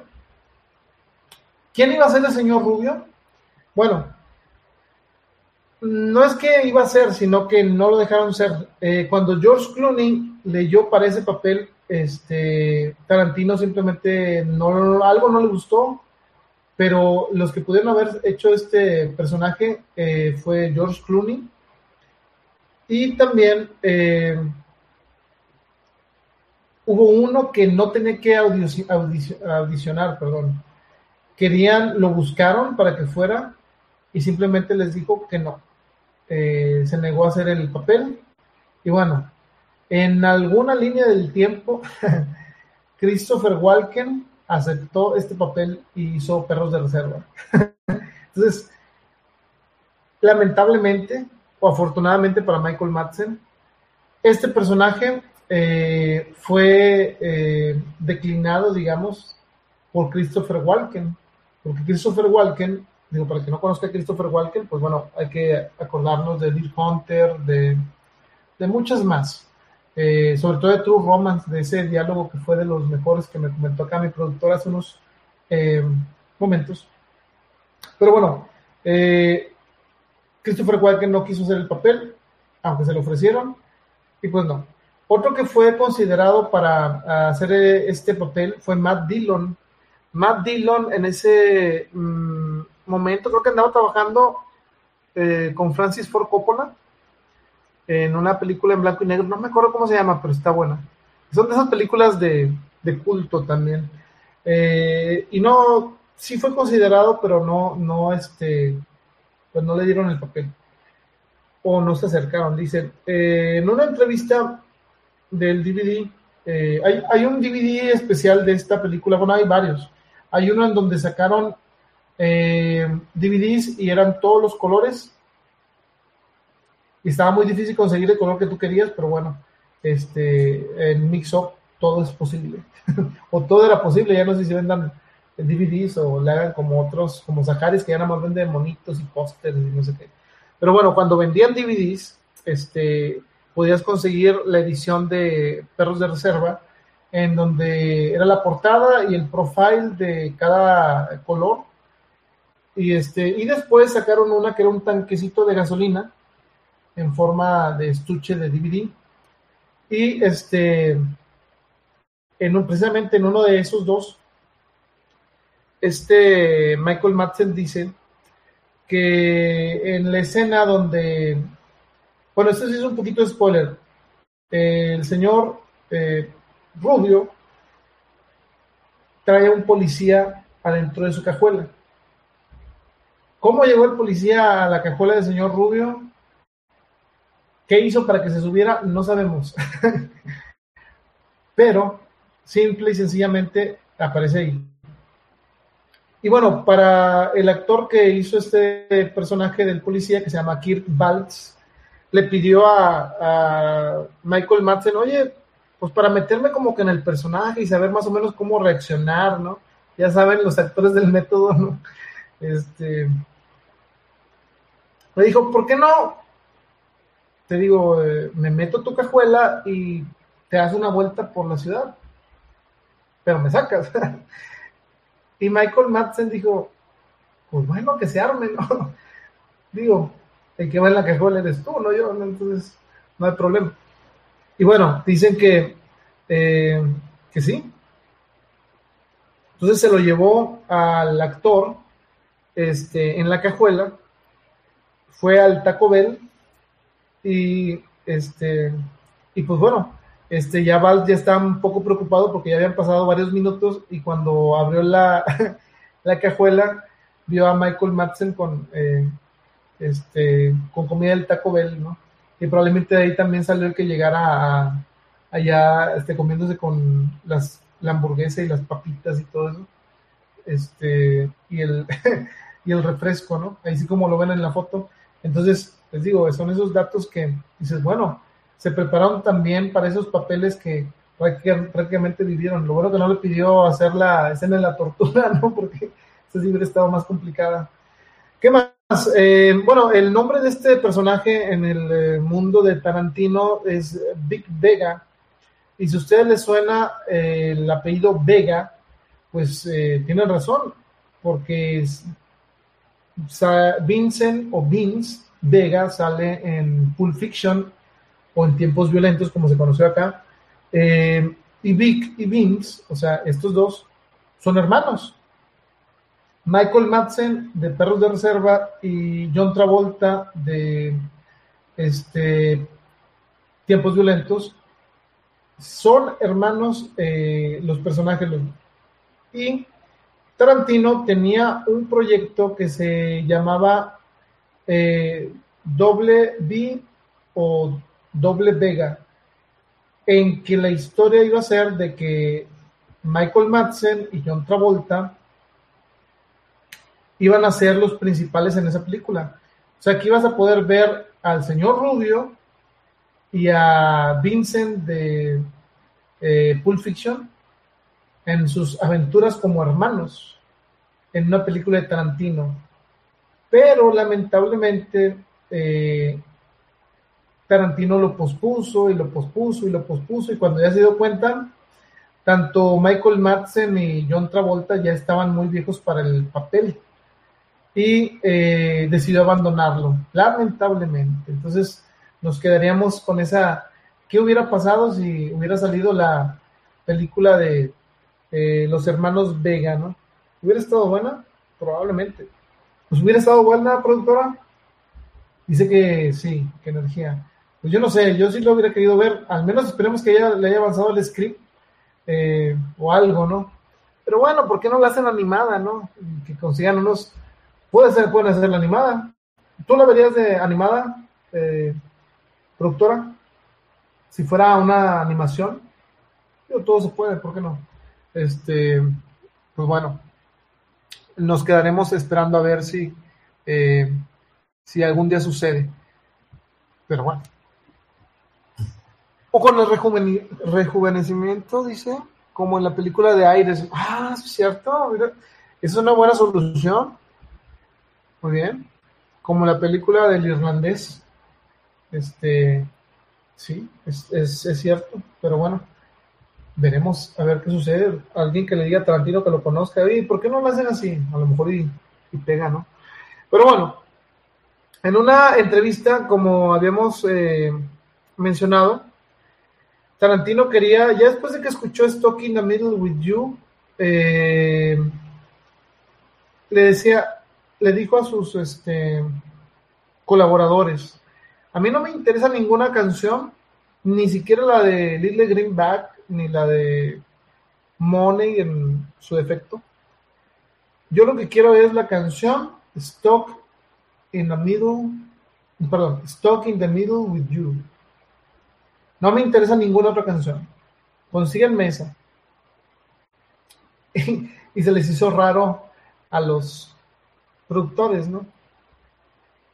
Ok, entonces tú estás dispuesto a sacrificar todas las canciones, pero quieres Stock in the Middle with You, ¿para qué la quieres? y bueno, esa escena de la tortura y de la oreja que comentamos, pues tiene mucho que ver la canción y la actuación que hace Michael Madsen eh, en ese momento. Entonces, esa era la razón por la que Tarantino quería esa, esa canción. Entonces, Tarantino les dijo así claramente, yo no quiero ninguna canción más que eso. Afortunadamente, bueno, consiguieron esa canción y las demás, pero bueno, dijeron que a lo mejor este, si no, si no hubieran adquirido esa canción, pues esta escena se hubiera sido peor todavía en cuanto a violenta, porque hay veces que no que relaje la canción, pero todavía te saca de onda, ¿no? Y al menos ya no lo ves tan gráficamente. Algo similar pasaría con la escena de Marcellus Wallace eh, en Pulp Fiction, que en un momento muy complicado para Marcellus Wallace, digamos, en el sótano de, de Seth, o como se llama. Pero bueno, volvamos a Reservoir Dogs. En esta escena, precisamente la tortura, que ustedes la verán, yo no les voy a contar más, eh, hay un momento en el que el personaje del policía le dice al señor Rubio, detente, detente, tengo un hijo y me están esperando en casa. Al momento de escuchar eso, porque eso fue, eso lo soltó este Kirk Baltz, improvisado. Eh, Michael Madsen ah, acababa de ser papá y como que le tronó el, la actuación. Este dejó de actuar de la manera que, en que estaba actuando el personaje y se, se vio donde lo, lo, tronó, digamos. Bueno, eso es lo que cuentan. Y sí tuvo muchos problemas para terminar esa escena eh, infamemente recordada de Reservoir Dogs. Entonces, eso es, eh, eh, le, le, pegó mucho. Entonces, pues es eso. Incluso esta, esto lo, comentaría años después también, que sí, le, que sí tuvo dificultades para hacer esa escena. Pero bueno, ya hablamos mucho del señor Rubio, vámonos rápido porque creo no, ya llevamos dos horas con 12 minutos. Y bueno, agradezco a, los que están eh, escuchando y a los que están viendo por acá. Eh, vamos a continuar con el personaje del señor Naranja, Mr. Orange. Es eh, interpretado por Tim Roth. Tim Roth es un actor que en ese entonces eh, tampoco era así como que de, es de los actores de tipo como les comenté, eh, Harvey Keitel, que son muy buenos, son serios, pero tampoco tienen el star power, como dicen los de allá, eh, para decir, bueno, vamos a ver la película de Tim Roth. Pues no, eh, pero es un gran, gran este, actor. Y bueno, y, uh, después se convertiría ya en un actor más reconocido. Este, pero en ese entonces no era la salvación como para decir, bueno, vamos a ver toda la película de, de, él, ¿no? Porque sí lleva mucha carga eh, este, en la trama este personaje, que no les voy a, a, este, a spoilear ahorita. Pero bueno, el que sí tenía un Star Power un poquito más que el señor Naranja era James Woods si usted no recuerda James Woods, James Woods es el, eh, un gran actor también. Eh, yo me acuerdo siempre de la película de Salvador porque fue de las que más se le han, eh, digamos, aplaudido. La de Oliver Stone del Salvador es muy, muy buena película y él es el principal como un periodista que va a checar todo lo que está pasando acá en Sudamérica, no Centroamérica. Ya ni me acuerdo en qué país era, pero ¿qué país era? Pues El Salvador, eh, no creo que no me acordaba. Pero sí, bueno, allá, ahí fue. Volviendo al señor Naranja, ¿qué pasó con James Wood? James Wood, eh, y fíjense, este es el problema cuando tienes un agente, ¿no? Quentin Tarantino le hizo cinco propuestas a James, a la gente de James Woods y le de, haz de cuenta que eh, la gente de James Woods recibió las ofertas y lo que le iban a pagar a James Woods y declinó cinco ofertas por ese papel. Y cada oferta que le mandaba Tarantino era más dinero, más dinero, más dinero, más dinero. Tanto quería Tarantino a James Wood que hizo cinco ofertas a su agente con diferentes sumas de dinero, pero la gente de James Woods no quiso.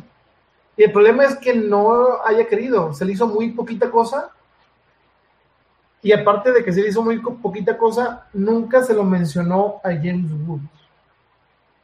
O sea, ni siquiera. Eh, después, Tarantino y James Wood se encontrarían en algún evento y Tarantino le hubiera le dijo, o sea, pues sí, yo sí hubiera querido que hubieras, digo, Tim Roth hizo un gran trabajo, pero mi idea era que digo, así como que le, le dijo, pues es que ya no tenías más dinero que pagarte, te hubiera pagado más, pero dijo, ¿cómo que me hubieras pagado más de qué? y entonces le contó que él cuando hizo Perros de Reserva por Saber Dogs, le mandó estas cinco ofertas y todas se las declinaron. Al saber esto, James Woods. Le molestó tanto que despidió a esa gente y se consiguió uno nuevo.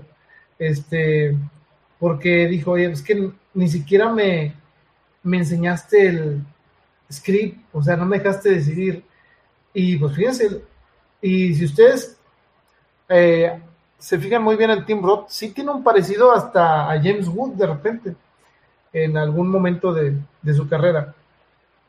Pero bueno, ese, este, pues bueno, mm, no, este, no se pudo, no se pudo, no se pudo este, hacer, ¿verdad? Y, eh, pues bueno, ¿quién más iba a ser el señor Naranja? Iba a ser Steve Buscemi, eh, y le ofreció el rol, eh, pero Steve Buscemi no, no lo quiso. Nadie quería al señor Naranja. Esto ahorita se lo voy a comentar por qué. Pero bueno, cuando este Tarantino consigue a Tim Roth, él lo había visto en una película que se llama eh, Vincent Anteo del, del 1990 y este pues bueno, tampoco quería ser el señor Naranja Tim Roth, pero pues digo, bueno. Otro que iba a ser el señor Naranja y que audicionó, pero ya le habían dicho a Tim Roth que sí, fue este esto así que prepárense para los que son fans y que a lo mejor no lo sabían. Samuel L. Jackson iba a ser el señor Naranja en una línea del tiempo alterna. Estarían viendo a todo lo que hizo el señor Naranja, pero Samuel L. Jackson en lugar de Tim Roth. Entonces, nos damos cuenta de este tipo de cosas a los que nos gusta el cine, de pensar, ah, ¿cómo hubiera sido la película? Pues sí, muy diferente. Eh, por la actuación de Samuel L. Jackson, ya me imagino las adecuaciones que se hubieran hecho, no sé. Pero bueno, cuando este Tim Roth lo convencen, eh, Harvey Keitel y Tarantino se lo llevan a, tomar acá, este, a darse una vuelta y tomar un rato con la banda. Y este, él no quería leer el papel. Dice, no, yo no voy a leer, o sea, si quieres y Tarantino sí tenía como que alguna duda, porque pues bueno, no es lo mismo que a que digas, bueno, este Samuel L. Jackson, yo ya sé cómo actúa Samuel L. Jackson y sé cómo lo va a tomar, entonces no hay problema. Bueno, claro, en ese, tiempo Samuel Jackson no existía, estoy hablando de Samuel L. Jackson ahorita. Pero bueno, Tarantino eh, quería que Tim Roth leyera y Tim Roth no quería decir, no, o sea, yo actúo, yo no leo, no me gusta leer, yo me la aviento así como es.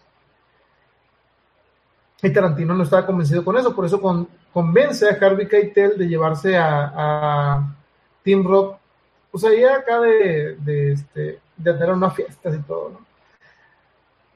Con la intención de que les leyera.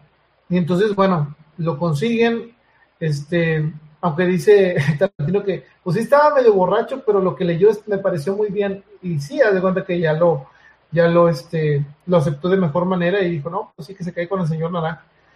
Y entonces este, lo que pasó con esto fue que después Tim Roth, al ver la magnitud del papel que se estaba aventando, eh, dice que le, que le dio demasiada ansiedad este papel, el hacerlo. pues bueno, eh, si ustedes eh, cuando vean la película se darán cuenta el, el por qué, porque es un peso grande, porque prácticamente si tú no se la crees al señor Naranja, pues de nada sirve toda la película. Entonces, es así de, así de importante iba a ser ese, ese papel. Pero bueno, como les digo, nadie quería al señor Naranja, incluso Quentin Tarantino, cuando Tim Roth aceptó estar en la película, todavía no le había definido ese papel. Tarantino quería que Tim Roth hiciera ya sea al señor Rosa o al señor Rubio, pero como les comentaba arriba, al final este lo, se decidió porque fuera el señor Naranja. Eh, ¿Qué más les podemos contar sobre esto? Bueno, eh, vamos a irnos, eh, creo que esto fue todo para, para el, señor eh, Naranja.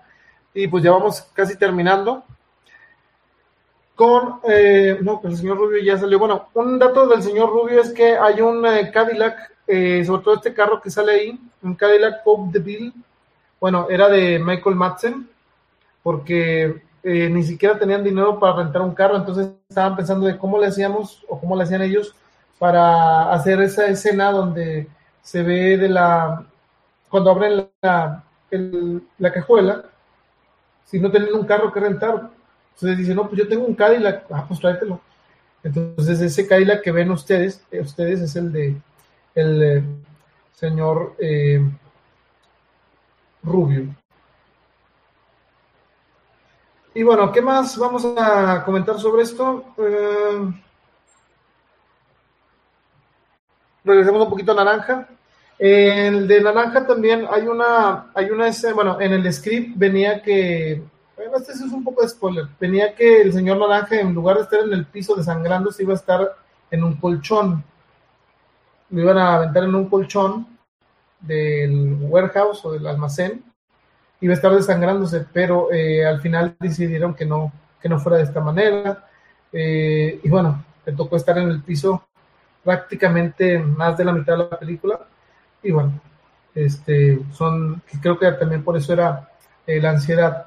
Decían que también llevaban una, un paramédico eh, que los estaba asesorando sobre cuánta sangre eh, se iba a tener que usar que sea creíble para una para un tipo de, de herida como la que tenía el señor Naranja. Y bueno, pues esa sangre que ven ustedes y que cómo se va decolorando es prácticamente supervisada por este paramédico. Entonces trataron de hacer eh, algo realista la, la escena o bueno, la, la película. Eh, hay un personaje que es, eh, que, bueno, saben que hace que eso no se, lo, no se los menciono, pero hay un, hay un policía que le asesora a otro eh, que se llama Holdaway, es un afroamericano, que me aconsejaron que no dijera afroamericano, pero es una persona, eh, es un actor que se llama, eh, bueno, Holdaway iba a ser interpretado por Bing Rames. Ustedes dirán, ¿quién es Bing Rames? Bueno, es Marcellus Wallace. Esta persona que le da indicaciones a, a otra eh, sobre lo que tiene que hacer en la película, ustedes sabrán a quién me refiero. Bing Rames, eh, que la hace de Marcellus Wallace, iba a hacer eh, ese papel. Sin embargo, pues no, no se quedó con, el, con eso. Pero regresaría en Pulp Fiction como Marcellus Wallace. Y aquí vemos a uno de los personajes que mucha gente, eh, no sé si pase por desapercibido o le presta mucha atención, pero sus líneas son excelentes y son muy pocas, lamentablemente. Es eh, Eddie Bunker. Esta eh, Eddie Bunker dice, Tarantino, que él no tenía pensado incluir la escena donde están todos comiendo en la, en la, este, la cafetería. Sin embargo, ah, dice, ¿por qué no querían al personaje del señor Naranja los actores? Ah, Cruz, no lo querían. Eh, no sé si a lo mejor por la complejidad de, de que tenías que estar pegado al suelo prácticamente durante media película o porque se les hacía que tenían mejores, mejor presencia los otros. Y sí, los actores no querían ese personaje. Y este, y sí ya les andaba de cómo, cómo acomodarlo. Eh, y bueno, se le convencen a Tim Roth de que se lo aviente y cuando Tim Roth eh, les lee a, a Tarantino en Harvey Keitel, pues no, este, pues le da un poco de ansiedad, pero al terminar, yo digo que hizo un gran papel Tim Roth. Y aparte, como, como les decía anteriormente, es, iba a ser James Wood, ese, James Woods, perdón, ese papel. Y James Woods, cuando vio eso, digo, sí quería hacerlo, sí lo hubiera hecho. Pero bueno, el señor Azul, este, todo lo que pasó en la escena de la cafetería es gracias al señor Azul, porque Tarantino no iba a incluir eso en la película, pero al ver que el señor Azul no tenía ninguna línea y pues ya habían contratado a Eddie Bunker, este, pues se avienta una, eh, todo lo que vieron en la, en la, este, en la cafetería al principio, y pues bueno, este, esa es la razón por la que hay esa escena, gracias al señor azul. Incluso, según eh, eh, Edward Bunker o Eddie Bunker, este, hay una escena que iba a mostrar exactamente lo que le pasa a su personaje.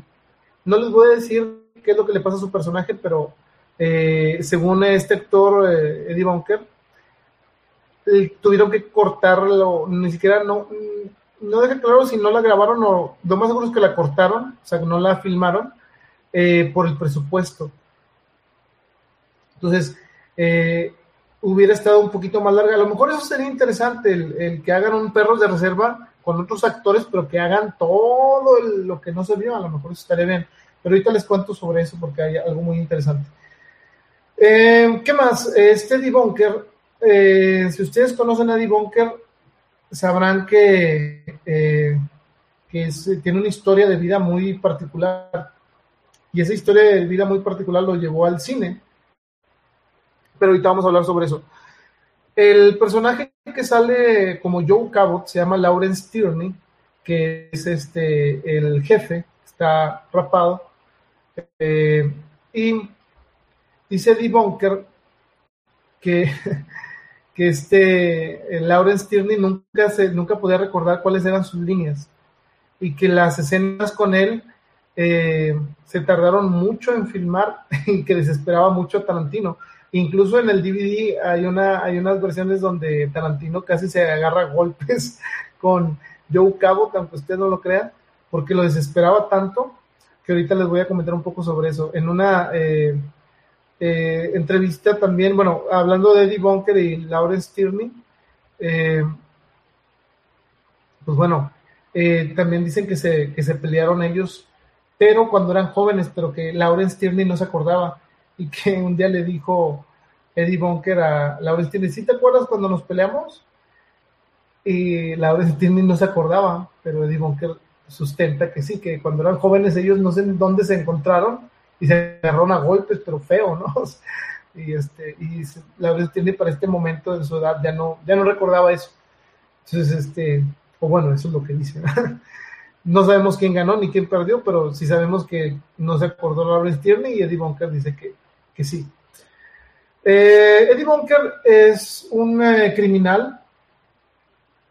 Y, y por qué digo que es un criminal? No porque haya firmado esa película, sino porque en la vida real a los 17 años, eh, fue el criminal más joven que se mandó a la prisión de San Quintín.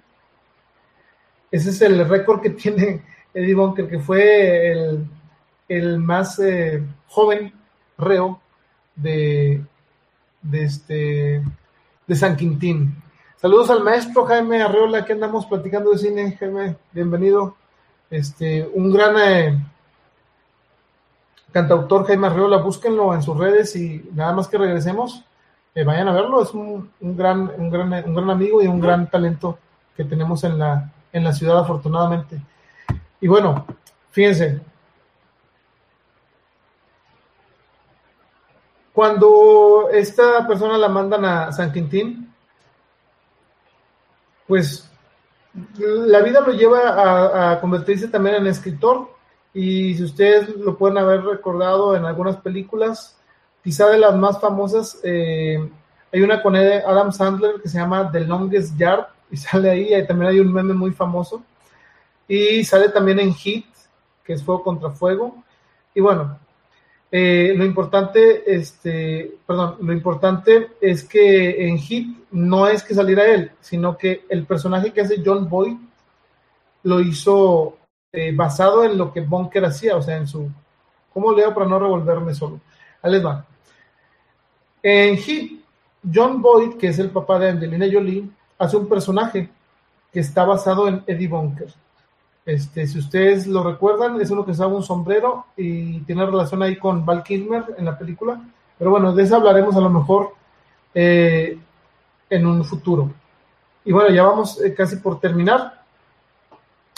No sin antes decir que en una entrevista Eddie Bunker dijo que el film, eh, la película era demasiado irreal o no era realista, porque dijo que él nunca hubiera aceptado eh, hacer un robo con cinco personas que no conocía y porque simplemente no, iba a confiar en ellos y tampoco que se le hacía muy tonto el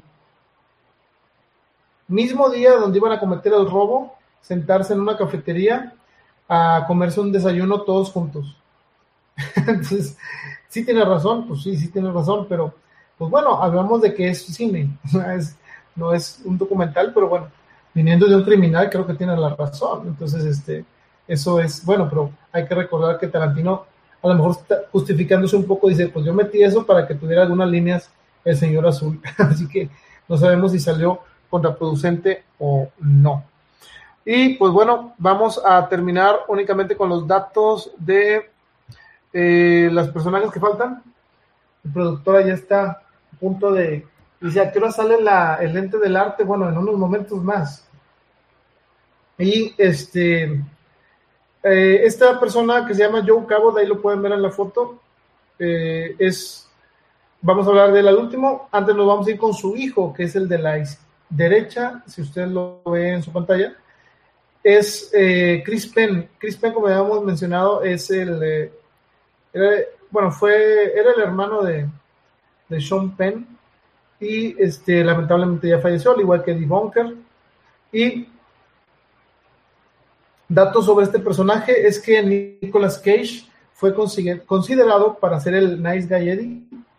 Eh, Steve Buscemi eh, Tarantino le ofreció dos papeles principalmente.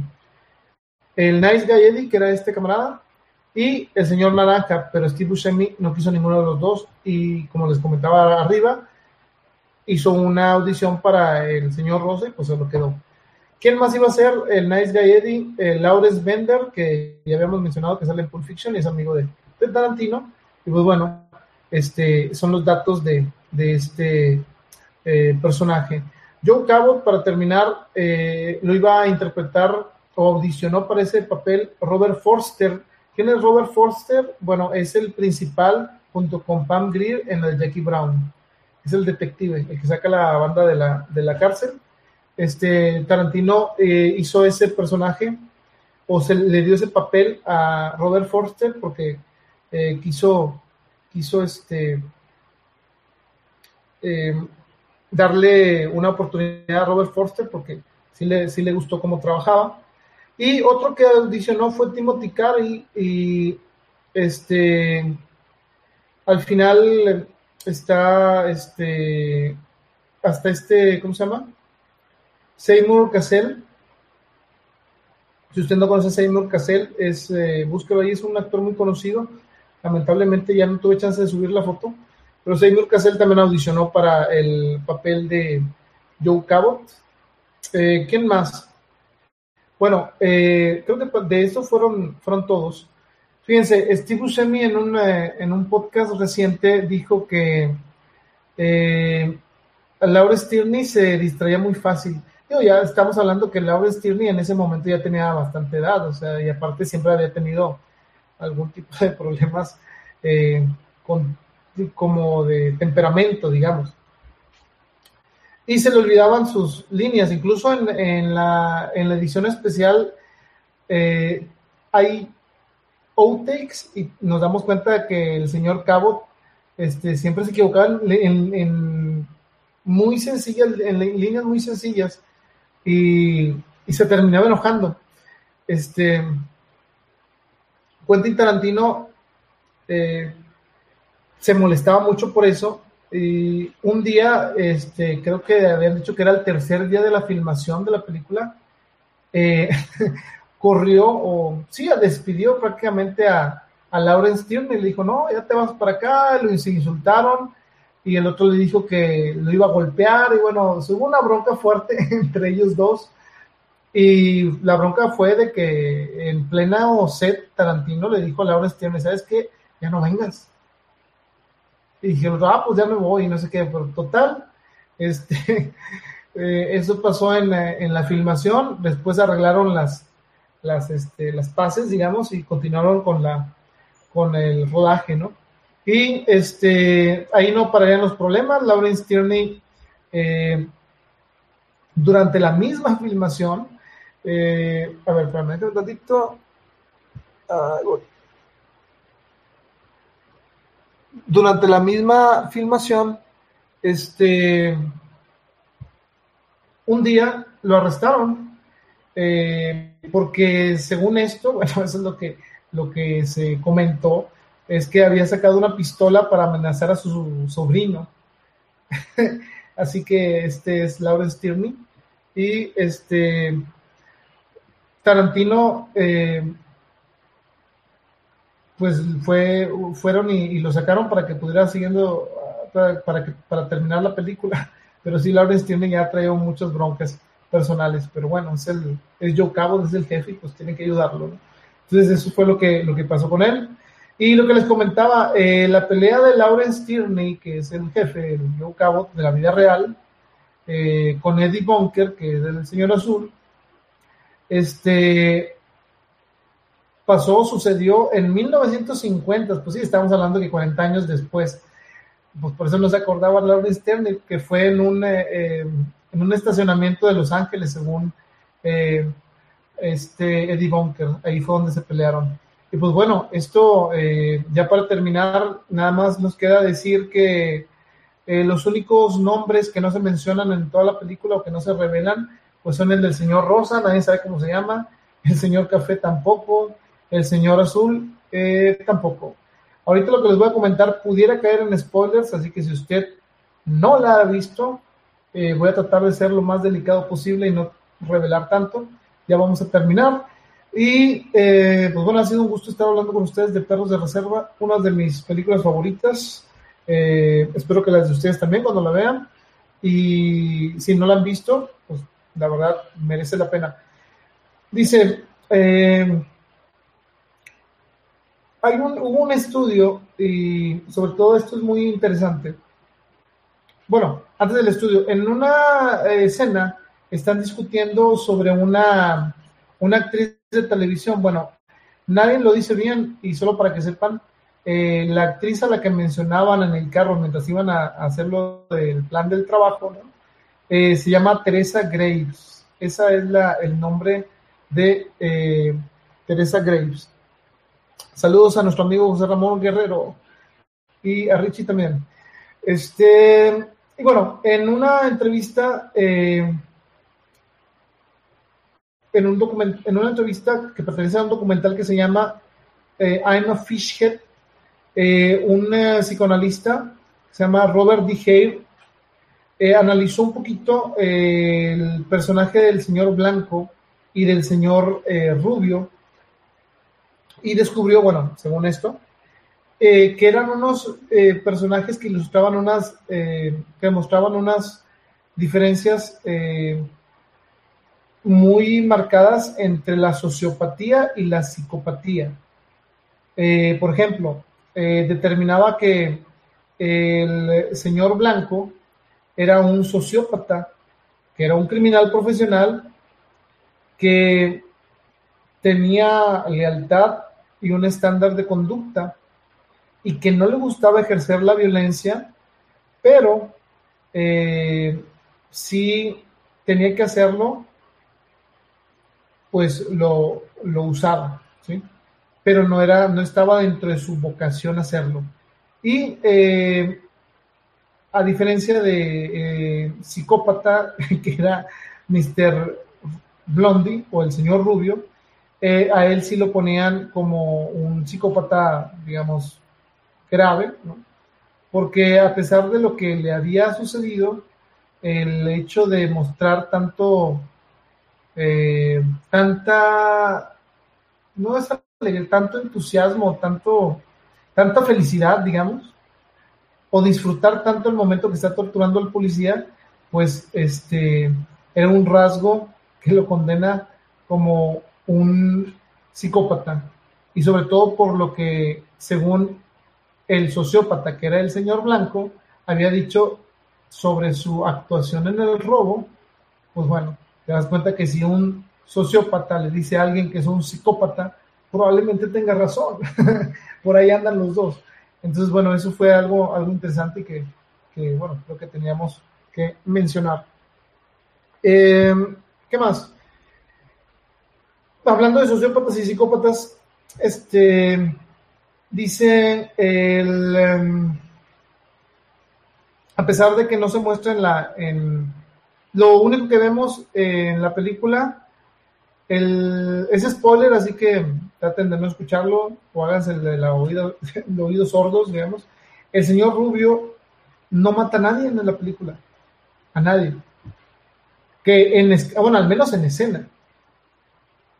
Si tú te pones a pensar, el señor Rubio no mató a nadie. Pero bueno, eso nada más es como una, como una, este, una curiosidad, digamos, ¿no?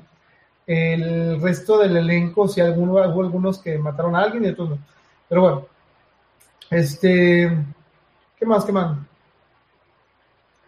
Tony Scott no quería dirigir eh, True Romance, lo que él quería era dirigir Reservoir Dogs.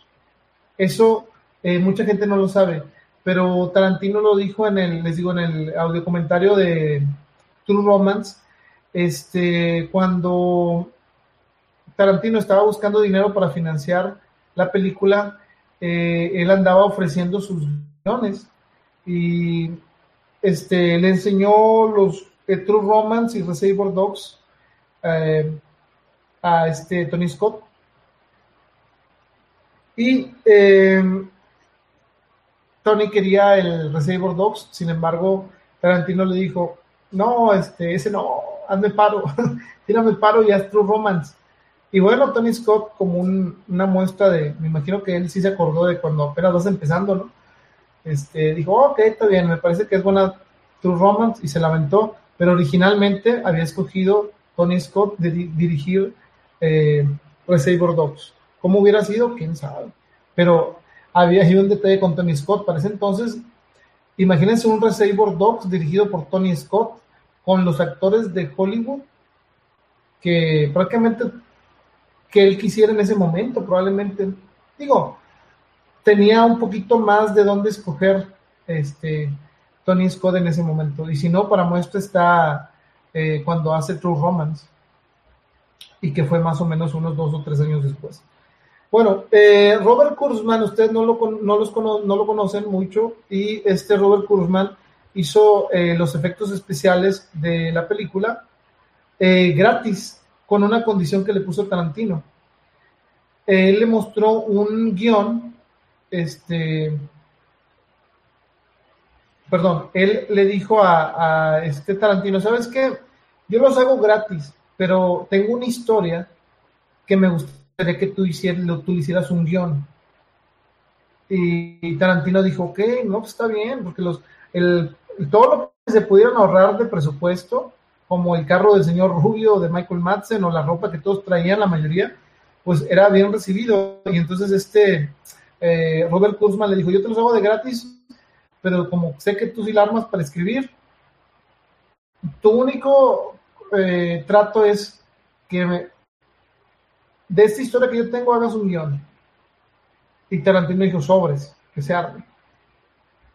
¿Qué guion salió de ahí? Bueno, muchos a lo mejor no lo sabrán, o a lo mejor les va a parecer un buen dato. Bueno, el guion que salió de ahí fue el de Del crepúsculo al amanecer, o From Dusk Till Dawn. Eh, y pues sabrán que es una de las películas también eh, que robó cámara por mucho tiempo, y de esas eh, películas que se dirigió tuvo una relación muy estrecha eh, Robert Rodríguez y Quentin Tarantino.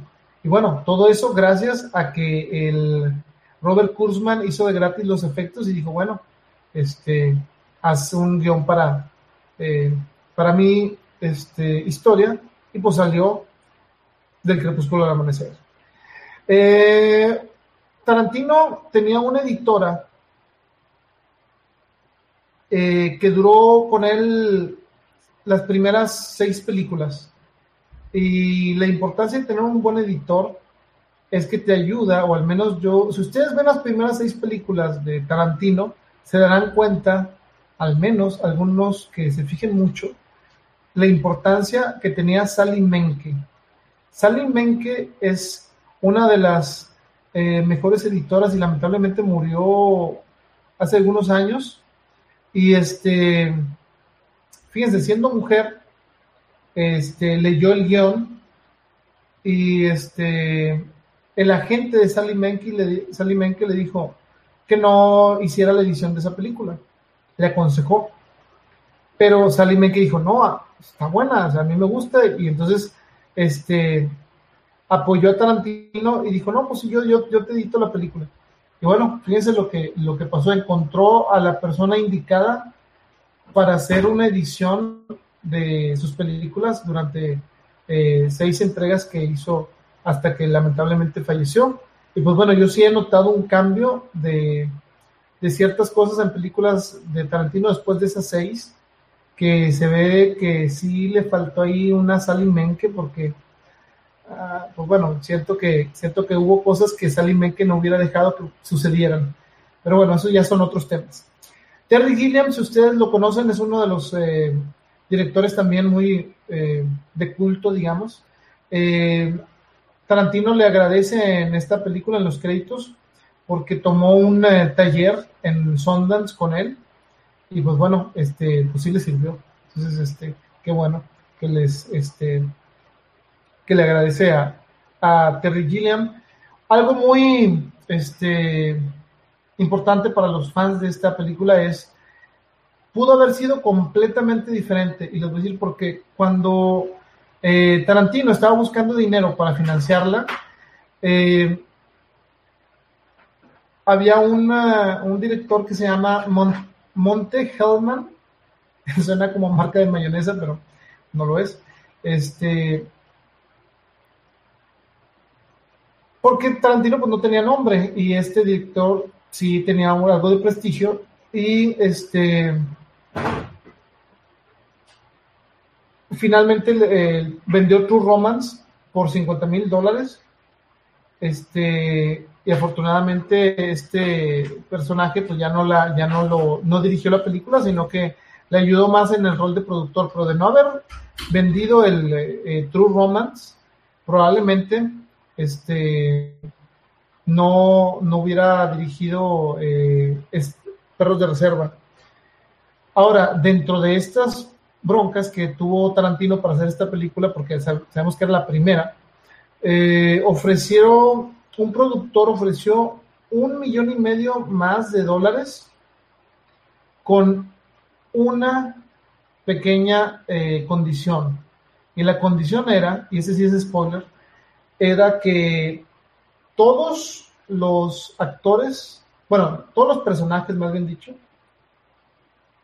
al final regresaran a la vida y que toda la película, eh, sobre todo las muertes, iban a ser como que una, eh, ¿cómo se llama esto?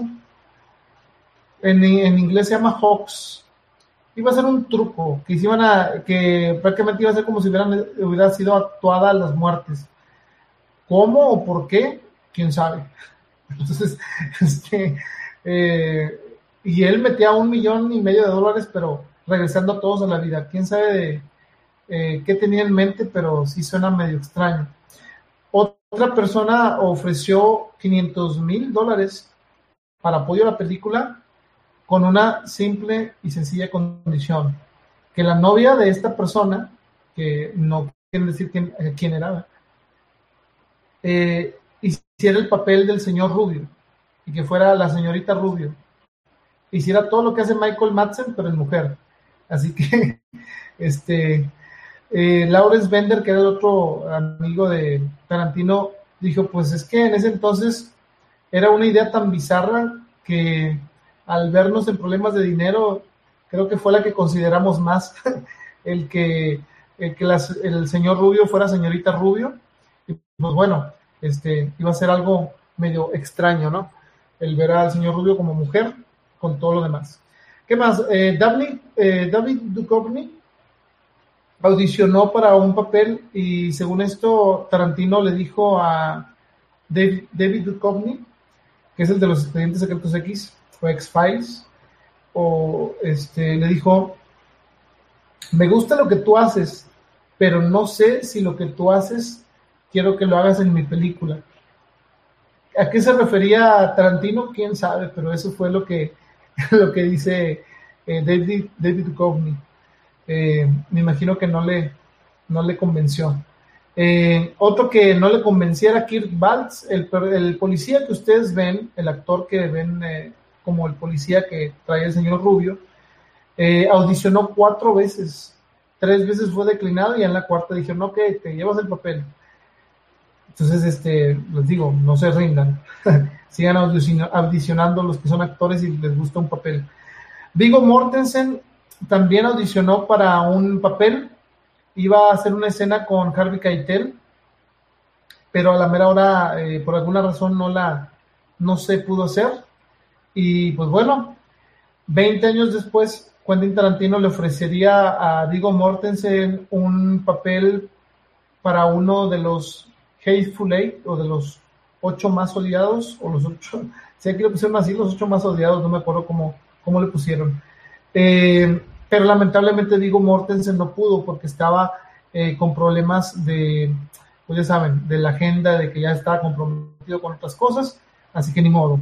Otra persona que audicionó para papeles fue eh, Samuel. Jackson, no nada más audicionó para el señor Naranja, sino también para el, rol de Holloway, de Haldaway, perdón, que es el policía, bueno, el jefe del policía que sale ahí, no queremos mencionar muchos spoilers, ustedes sabrán cuál, el que le explica qué es lo que tiene que decir cierto personaje, cómo debe de actuar, bueno, eh, y no, Samuel Jackson no quedó, quedó el, el, actor que se llama Randy Brooks.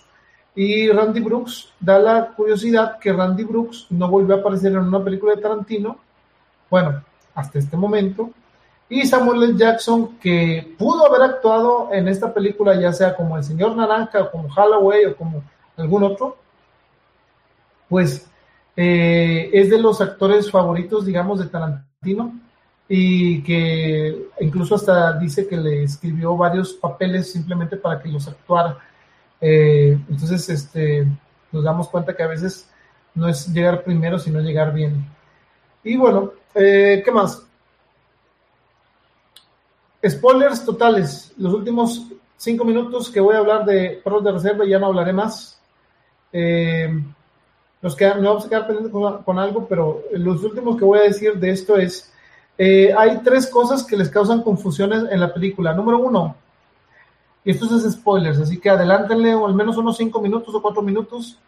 Eh, spoiler número uno, cuando el señor Café se muere, nadie se explica por qué y hay unos este, que ven que traía una herida en la cabeza, pero eh, no es lógico que si traes un escurrimiento de sangre en la cabeza todavía puedas hablar, puedas manejar, bueno, etcétera. Eh, se les hacía rara a la gente, pensaban que era un error, y otros dicen que el señor naranja lo mata cuando el señor blanco le empieza a disparar a los policías. Que por eso esa reacción que tiene el señor naranja de verlo como que con, con sorpresa. Sin embargo, eh, no, no se sabe muy bien, pero lo que sí han, eh, han dicho eh, que, que no, que el, señor Café venía muy lastimado y que sí, sí se murió de los policías que le dio la, de los disparos que le dio la policía y nada tuvo que ver el señor Naranja eh, con esa muerte. Entonces, eh, esa es una de las que, quedaba en el aire. ¿Y cuál es la otra? Uh, ok. Mucha gente le preguntó a, Tarantino por qué al último, pudiéndose salvar, entre comillas, el señor Naranja le dice al señor Blanco que es policía. Y bueno, eh, Tarantino le dice, eh, mira, en Japón hay una palabra que se llama jingi o hingi, eh, que no hay una, este, no hay una traducción para esa palabra, eh, al menos para el idioma inglés. Y dice que esa palabra es mejor descrita como lo que un hombre tiene que hacer cuando le debe a alguien más. Entonces, este, que por eso ese tipo de cosas es que el señor Naranja tiene que decirle que es, eh, es policía. Entonces, eso es eh, precisamente ese, eso es lo que nos explicaron mucha, mucha gente de que, ah, que, está bien menso, ¿para qué le hice el último? No, simplemente tenía esa, ese sentimiento de decir, pues bueno, eh, antes de que sea demasiado tarde, tengo que cumplir y decir lo que soy. Este, y pues ya, eso es lo, eso es todo. Eh, ¿Qué más? Eh, se muere el señor Rosa. Quentin Tarantino confirma que el señor Rosa se salva. Eh, y dice que si tú quisieras saber o quieres escuchar cómo se salva, le subas al volumen, te pongas unos audífonos y escuches que cuando el señor eh, Rosa sale del edificio o sale del almacén, va con los diamantes, los eh, oficiales gritan eh, que se detenga, se oye un disparo y el señor Rosa dice que, le, que, le, que dice que le ayudan, que le, que le han disparado. Sin embargo, eh, confirma de que sí, le, sí recibe un disparo por parte de los policías, pero no es mortal. Sin embargo, dice que queda a la, digamos, a la opinión de ustedes, eh, los que ven la película, si se salva de la cadena perpetua o, o de la pena de muerte, porque si recordamos, eh, había matado policías. Entonces, este, pues bueno, eso queda a la decisión del eh, espectador. Y bueno, eh, ¿qué comentar algo interesante? Pues nada más que hubo dos juegos de PlayStation, bueno, un juego de PlayStation que se llamó Reservoir Dogs, en donde puedes jugar como cualquiera de esos eh, personajes que ven ahí. Eh, ¿Todos se parecen? No, nada más el único que se parece es Michael Madsen, que es el señor Rubio, y te pasa exactamente todo lo que sucedió en el, en el asalto. Este, si a ustedes les interesa saber qué sucedió en el asalto y escenas extras, pues consíganse el, el juego de PlayStation 2 de Perros de Reserva, lo lanzaron en el 2006, hace 14 años. Quién sabe si lo puedan conseguir, a lo mejor un emulador, no sé. Este, digo, no por fomentarlo, sino simplemente porque a lo mejor ya no se puede conseguir. Y bueno, el videojuego no es muy bueno. Fue, este, bueno, a mí me pareció regular, pero la verdad, si a ti te gusta la película y está interesante porque puedes hacer muchas cosas. Eh, fue prohibido en Australia y en Nueva Zelanda, pues como siempre, porque causó controversia, porque podías matar rehenes, podías tomar rehenes, podías hacer muchas cosas no muy agradables con los policías, digamos, en cuestión de violencia, este, usar los escudos humanos, cosas así, que después eh, se verían en Gran Tefauto y todo lo demás. Y este, y bueno, antes de continuar, saludos a nuestro amigo Gerardo Martínez. Y este, hubo otro que se llamó Reservoir Dogs Bloody Days.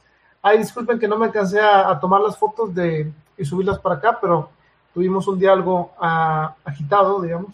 Y bueno, eh, este que se llamaba Reservoir Dogs Bloody Days, no, nunca lo jugué, yo jugué el anterior, este, llegué hasta, no lo acabé lamentablemente, pero sí está muy bueno, eh, porque, digo, a mí me gustó, la verdad, les digo, se lo recomiendo como un gran juego, no, como un juego interesante, digamos, para complementar lo que vieron en la película, está excelente.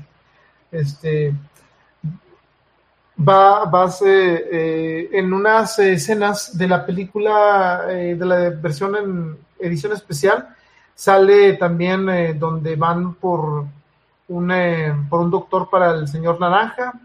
Este, y bueno, otras cosas que ya no, ya me faltó comentarles, pero creo que eso estaría bien que ustedes lo, lo buscaran.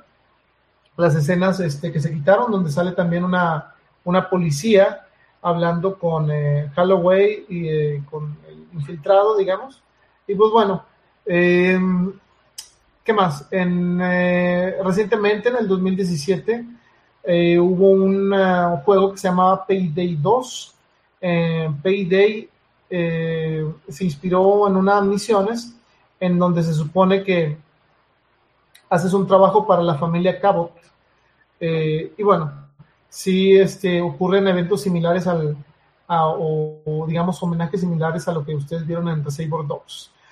En Bollywood hay una película que se llama Cante y que es un remake, ¿sí? No lo han hecho en Estados Unidos, pero acá el remake sí lo hicieron. Eh, pero fue un remake combinado con City of Fire. Eh, hagan de cuenta que esta película que se llama Cante, si ustedes la quieren ver o buscar, es del 2002, es de Bollywood y este es una mezcla de, de Reservoir Dogs y City on Fire. También toma eh, algunos eh, elementos de la trama de sospechosos comunes o de su, usual suspects y de hit. Date cuenta que fue un revoltijo de todas estas, ¿no? Entonces, este, lo importante aquí es que Tarantino eh, opinó sobre esta Cante y dijo que Cante era este, una de sus películas favoritas, así que bueno, tomó como muy buena, eh, muy buena onda y este remake. Y aparte de eso, este pudo, un día hizo una, eh, una presentación de las tres películas en una en New Beverly, que es una, un screening que tiene él, un cinema. y puso Cante, que es el remake de Bollywood, eh, puso Reservoir Dogs y City on Fire. Entonces, este, pues bueno, ahí está eso de eh, Quentin Tarantino. Esperemos que les haya gustado. A lo mejor fue muy extenso. Eh, a mí no me, no sé, a mí me gusta hablar del cine, como verán. Este, y pues bueno, esperemos que la próxima eh, semana o algún día que haga otro de cine eh, les guste la película, porque así no la vamos a aventar. Ahorita ya son tres horas. Eh, gracias a los que se quedaron, los que nos están escuchando. saludos. saludos a la, gente en Estados Unidos que nos escucha en Spotify. bastantitos. Gracias. Este, después vamos a hacer cosas más interesantes o de más contenido para ustedes. Eh, pero es momento de irnos con nuestra amiga eh, Alejandra eh, Romo para el ente del arte, que ahora le tocó cerrar casi esta, esta emisión de desde la estación. ¿Y de qué nos, vamos a, de qué nos va a hablar Ale Romo? Bueno, es muy sencillo. De un robo, de un robo que eh, ¿Qué haces con un Van Gogh, con un Van Gogh robado? Bueno, esto es lo que nos va a contar nuestra amiga Alejandra Romo en su sección El lente del arte. Espero que las disfruten y bueno, vamos a escuchar a ver qué nos cuenta. Bienvenidos a una nueva cápsula del lente del arte. Es un gusto poder estar de nuevo con ustedes. A las 3.15 de la madrugada del lunes 30 de marzo, en la localidad de Laren, en el centro de los Países Bajos, donde se localiza el Museo Singer, está a punto de ocurrir algo. Pareciera una línea del libro Camila y el cuadro robado de la escritora mexicana Mónica Lavín. El libro narra las aventuras o la travesía de Camila al investigar los grandes robos de arte. Durante su investigación conoce a Martín que le ayudará a juntar las pistas del más reciente robo de arte que ocurrió en el museo donde trabaja su mamá y que misteriosamente aparece en el sótano de su casa. ¿Por qué es el 30 de marzo una fecha tan significativa en el mundo del arte? Bueno, ese día nació uno de los artistas más importantes de toda la historia, Vincent Van Gogh. Entonces pudiéramos decir que fue un regalo un poco bizarro para él porque ese día ocurrió el robo de su obra Jardín Primaveral que, pintó en 1884. Esta pintura era un préstamo del Museo Groinger que solo tenía ese Van Gogh dentro de su colección y que formaba parte de una exhibición que pues temporalmente estaba paralizada por la pandemia. En la grabación de, la, de las cámaras de seguridad se podían ver claramente, se podía ver claramente al hombre rompiendo las puertas de vidrio en el museo y salir poco después con el cuadro de Vincent Van Gogh bajo su brazo, como si fuera una escena más de la película del caso Thomas Crown, si ustedes se recuerdan, en 1999, su equipo ni siquiera era profesional. Si eres un profesional, pues te vistes todo de negro. Y la persona que se ve en el video, pues traía pantalones de mezclilla y tenis Nike. Esto lo dijo Octave Dorfman. ¿Quién es Dorfman? Dorfman es eh, o fue hace mucho tiempo un ladrón de obras de arte. Obviamente no es un aficionado y de alguna manera eh, en una entrevista que le, que le realizó el New York Times, él comentó que es uno de los robos más fáciles que ha visto y aunque no se han revelado las investigaciones del robo por la policía, existe un investigador privado que está realizando también eh, pues una investigación por su cuenta y eh, a Dornan lo entrevistaron más allá de que diera su opinión sobre el robo, lo entrevistaron porque eh, Arthur Brandt, que es el investigador, eh, tiene una teoría que no es del agrado de Dorham. Dorham es conocido en el mundo del arte como Oki. Él robó en Ámsterdam, en el Museo de Van Gogh, en el 2002, dos pinturas de, de, Van Gogh. Entonces, Brandt menciona que eh, puede ser como un imitador, como un copycat, porque dice que ambos robos fueron cometidos por hombres eh, con mazos en menos de 5 minutos. Y de alguna manera, eh, pues Brand decía que pues se trataba de un imitador.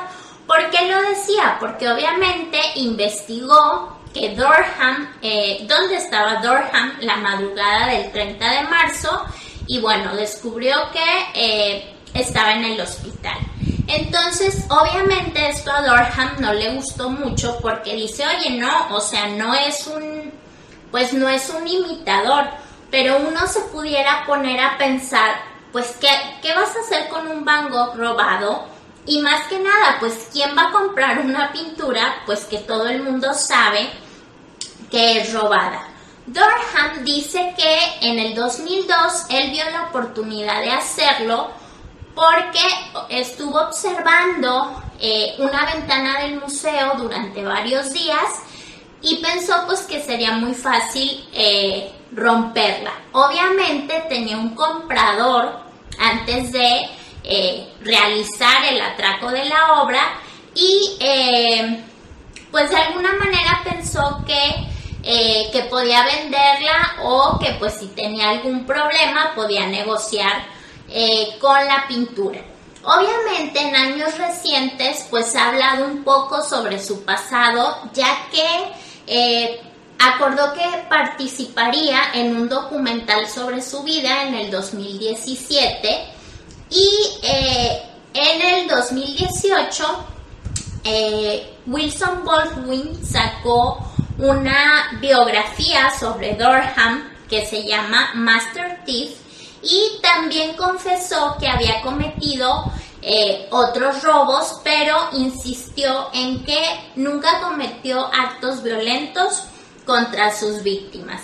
Entonces, de alguna manera, pues este hecho, eh, pues es algo que ha sucedido muchísimo, no solamente con cuadros de Van Gogh, sino con otros cuadros y pues de alguna manera de un hecho como este pues pueden salir historias como la de Camila y el cuadro robado de la escritora mexicana Mónica Lavín o pues tal cual, como una escena de la película El caso Thomas Crown del año 99.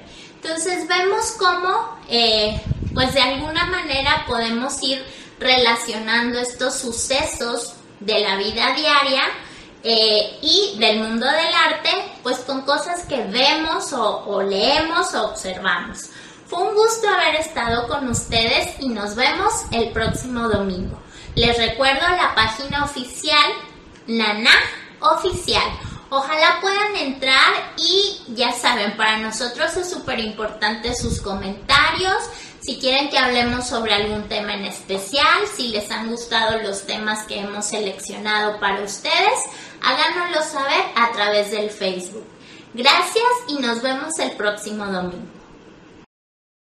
Y bueno, eh, pues gracias, como dice la maestra Alejandra, eh, muy interesante esto. Eh, les digo, es lo que podemos ofrecerles. Esperemos que, les haya gustado. esperemos que descansen. Ahora sí, después de este, a lo mejor para ustedes es maratónico, pero ah, yo puedo estar hablando aquí otro rato, pero creo que ya es suficiente. Al menos los temas de, lo, de hoy ya los abarcamos. me dio mucho gusto haber estado con ustedes, leerlos estar en contacto con grandes amigos, eh, con nuevos amigos, con diferente gente en todas partes que nos escuchen. Muchas gracias y eh, pues no me queda otra más que decir, vámonos antes de que vengan por nosotros.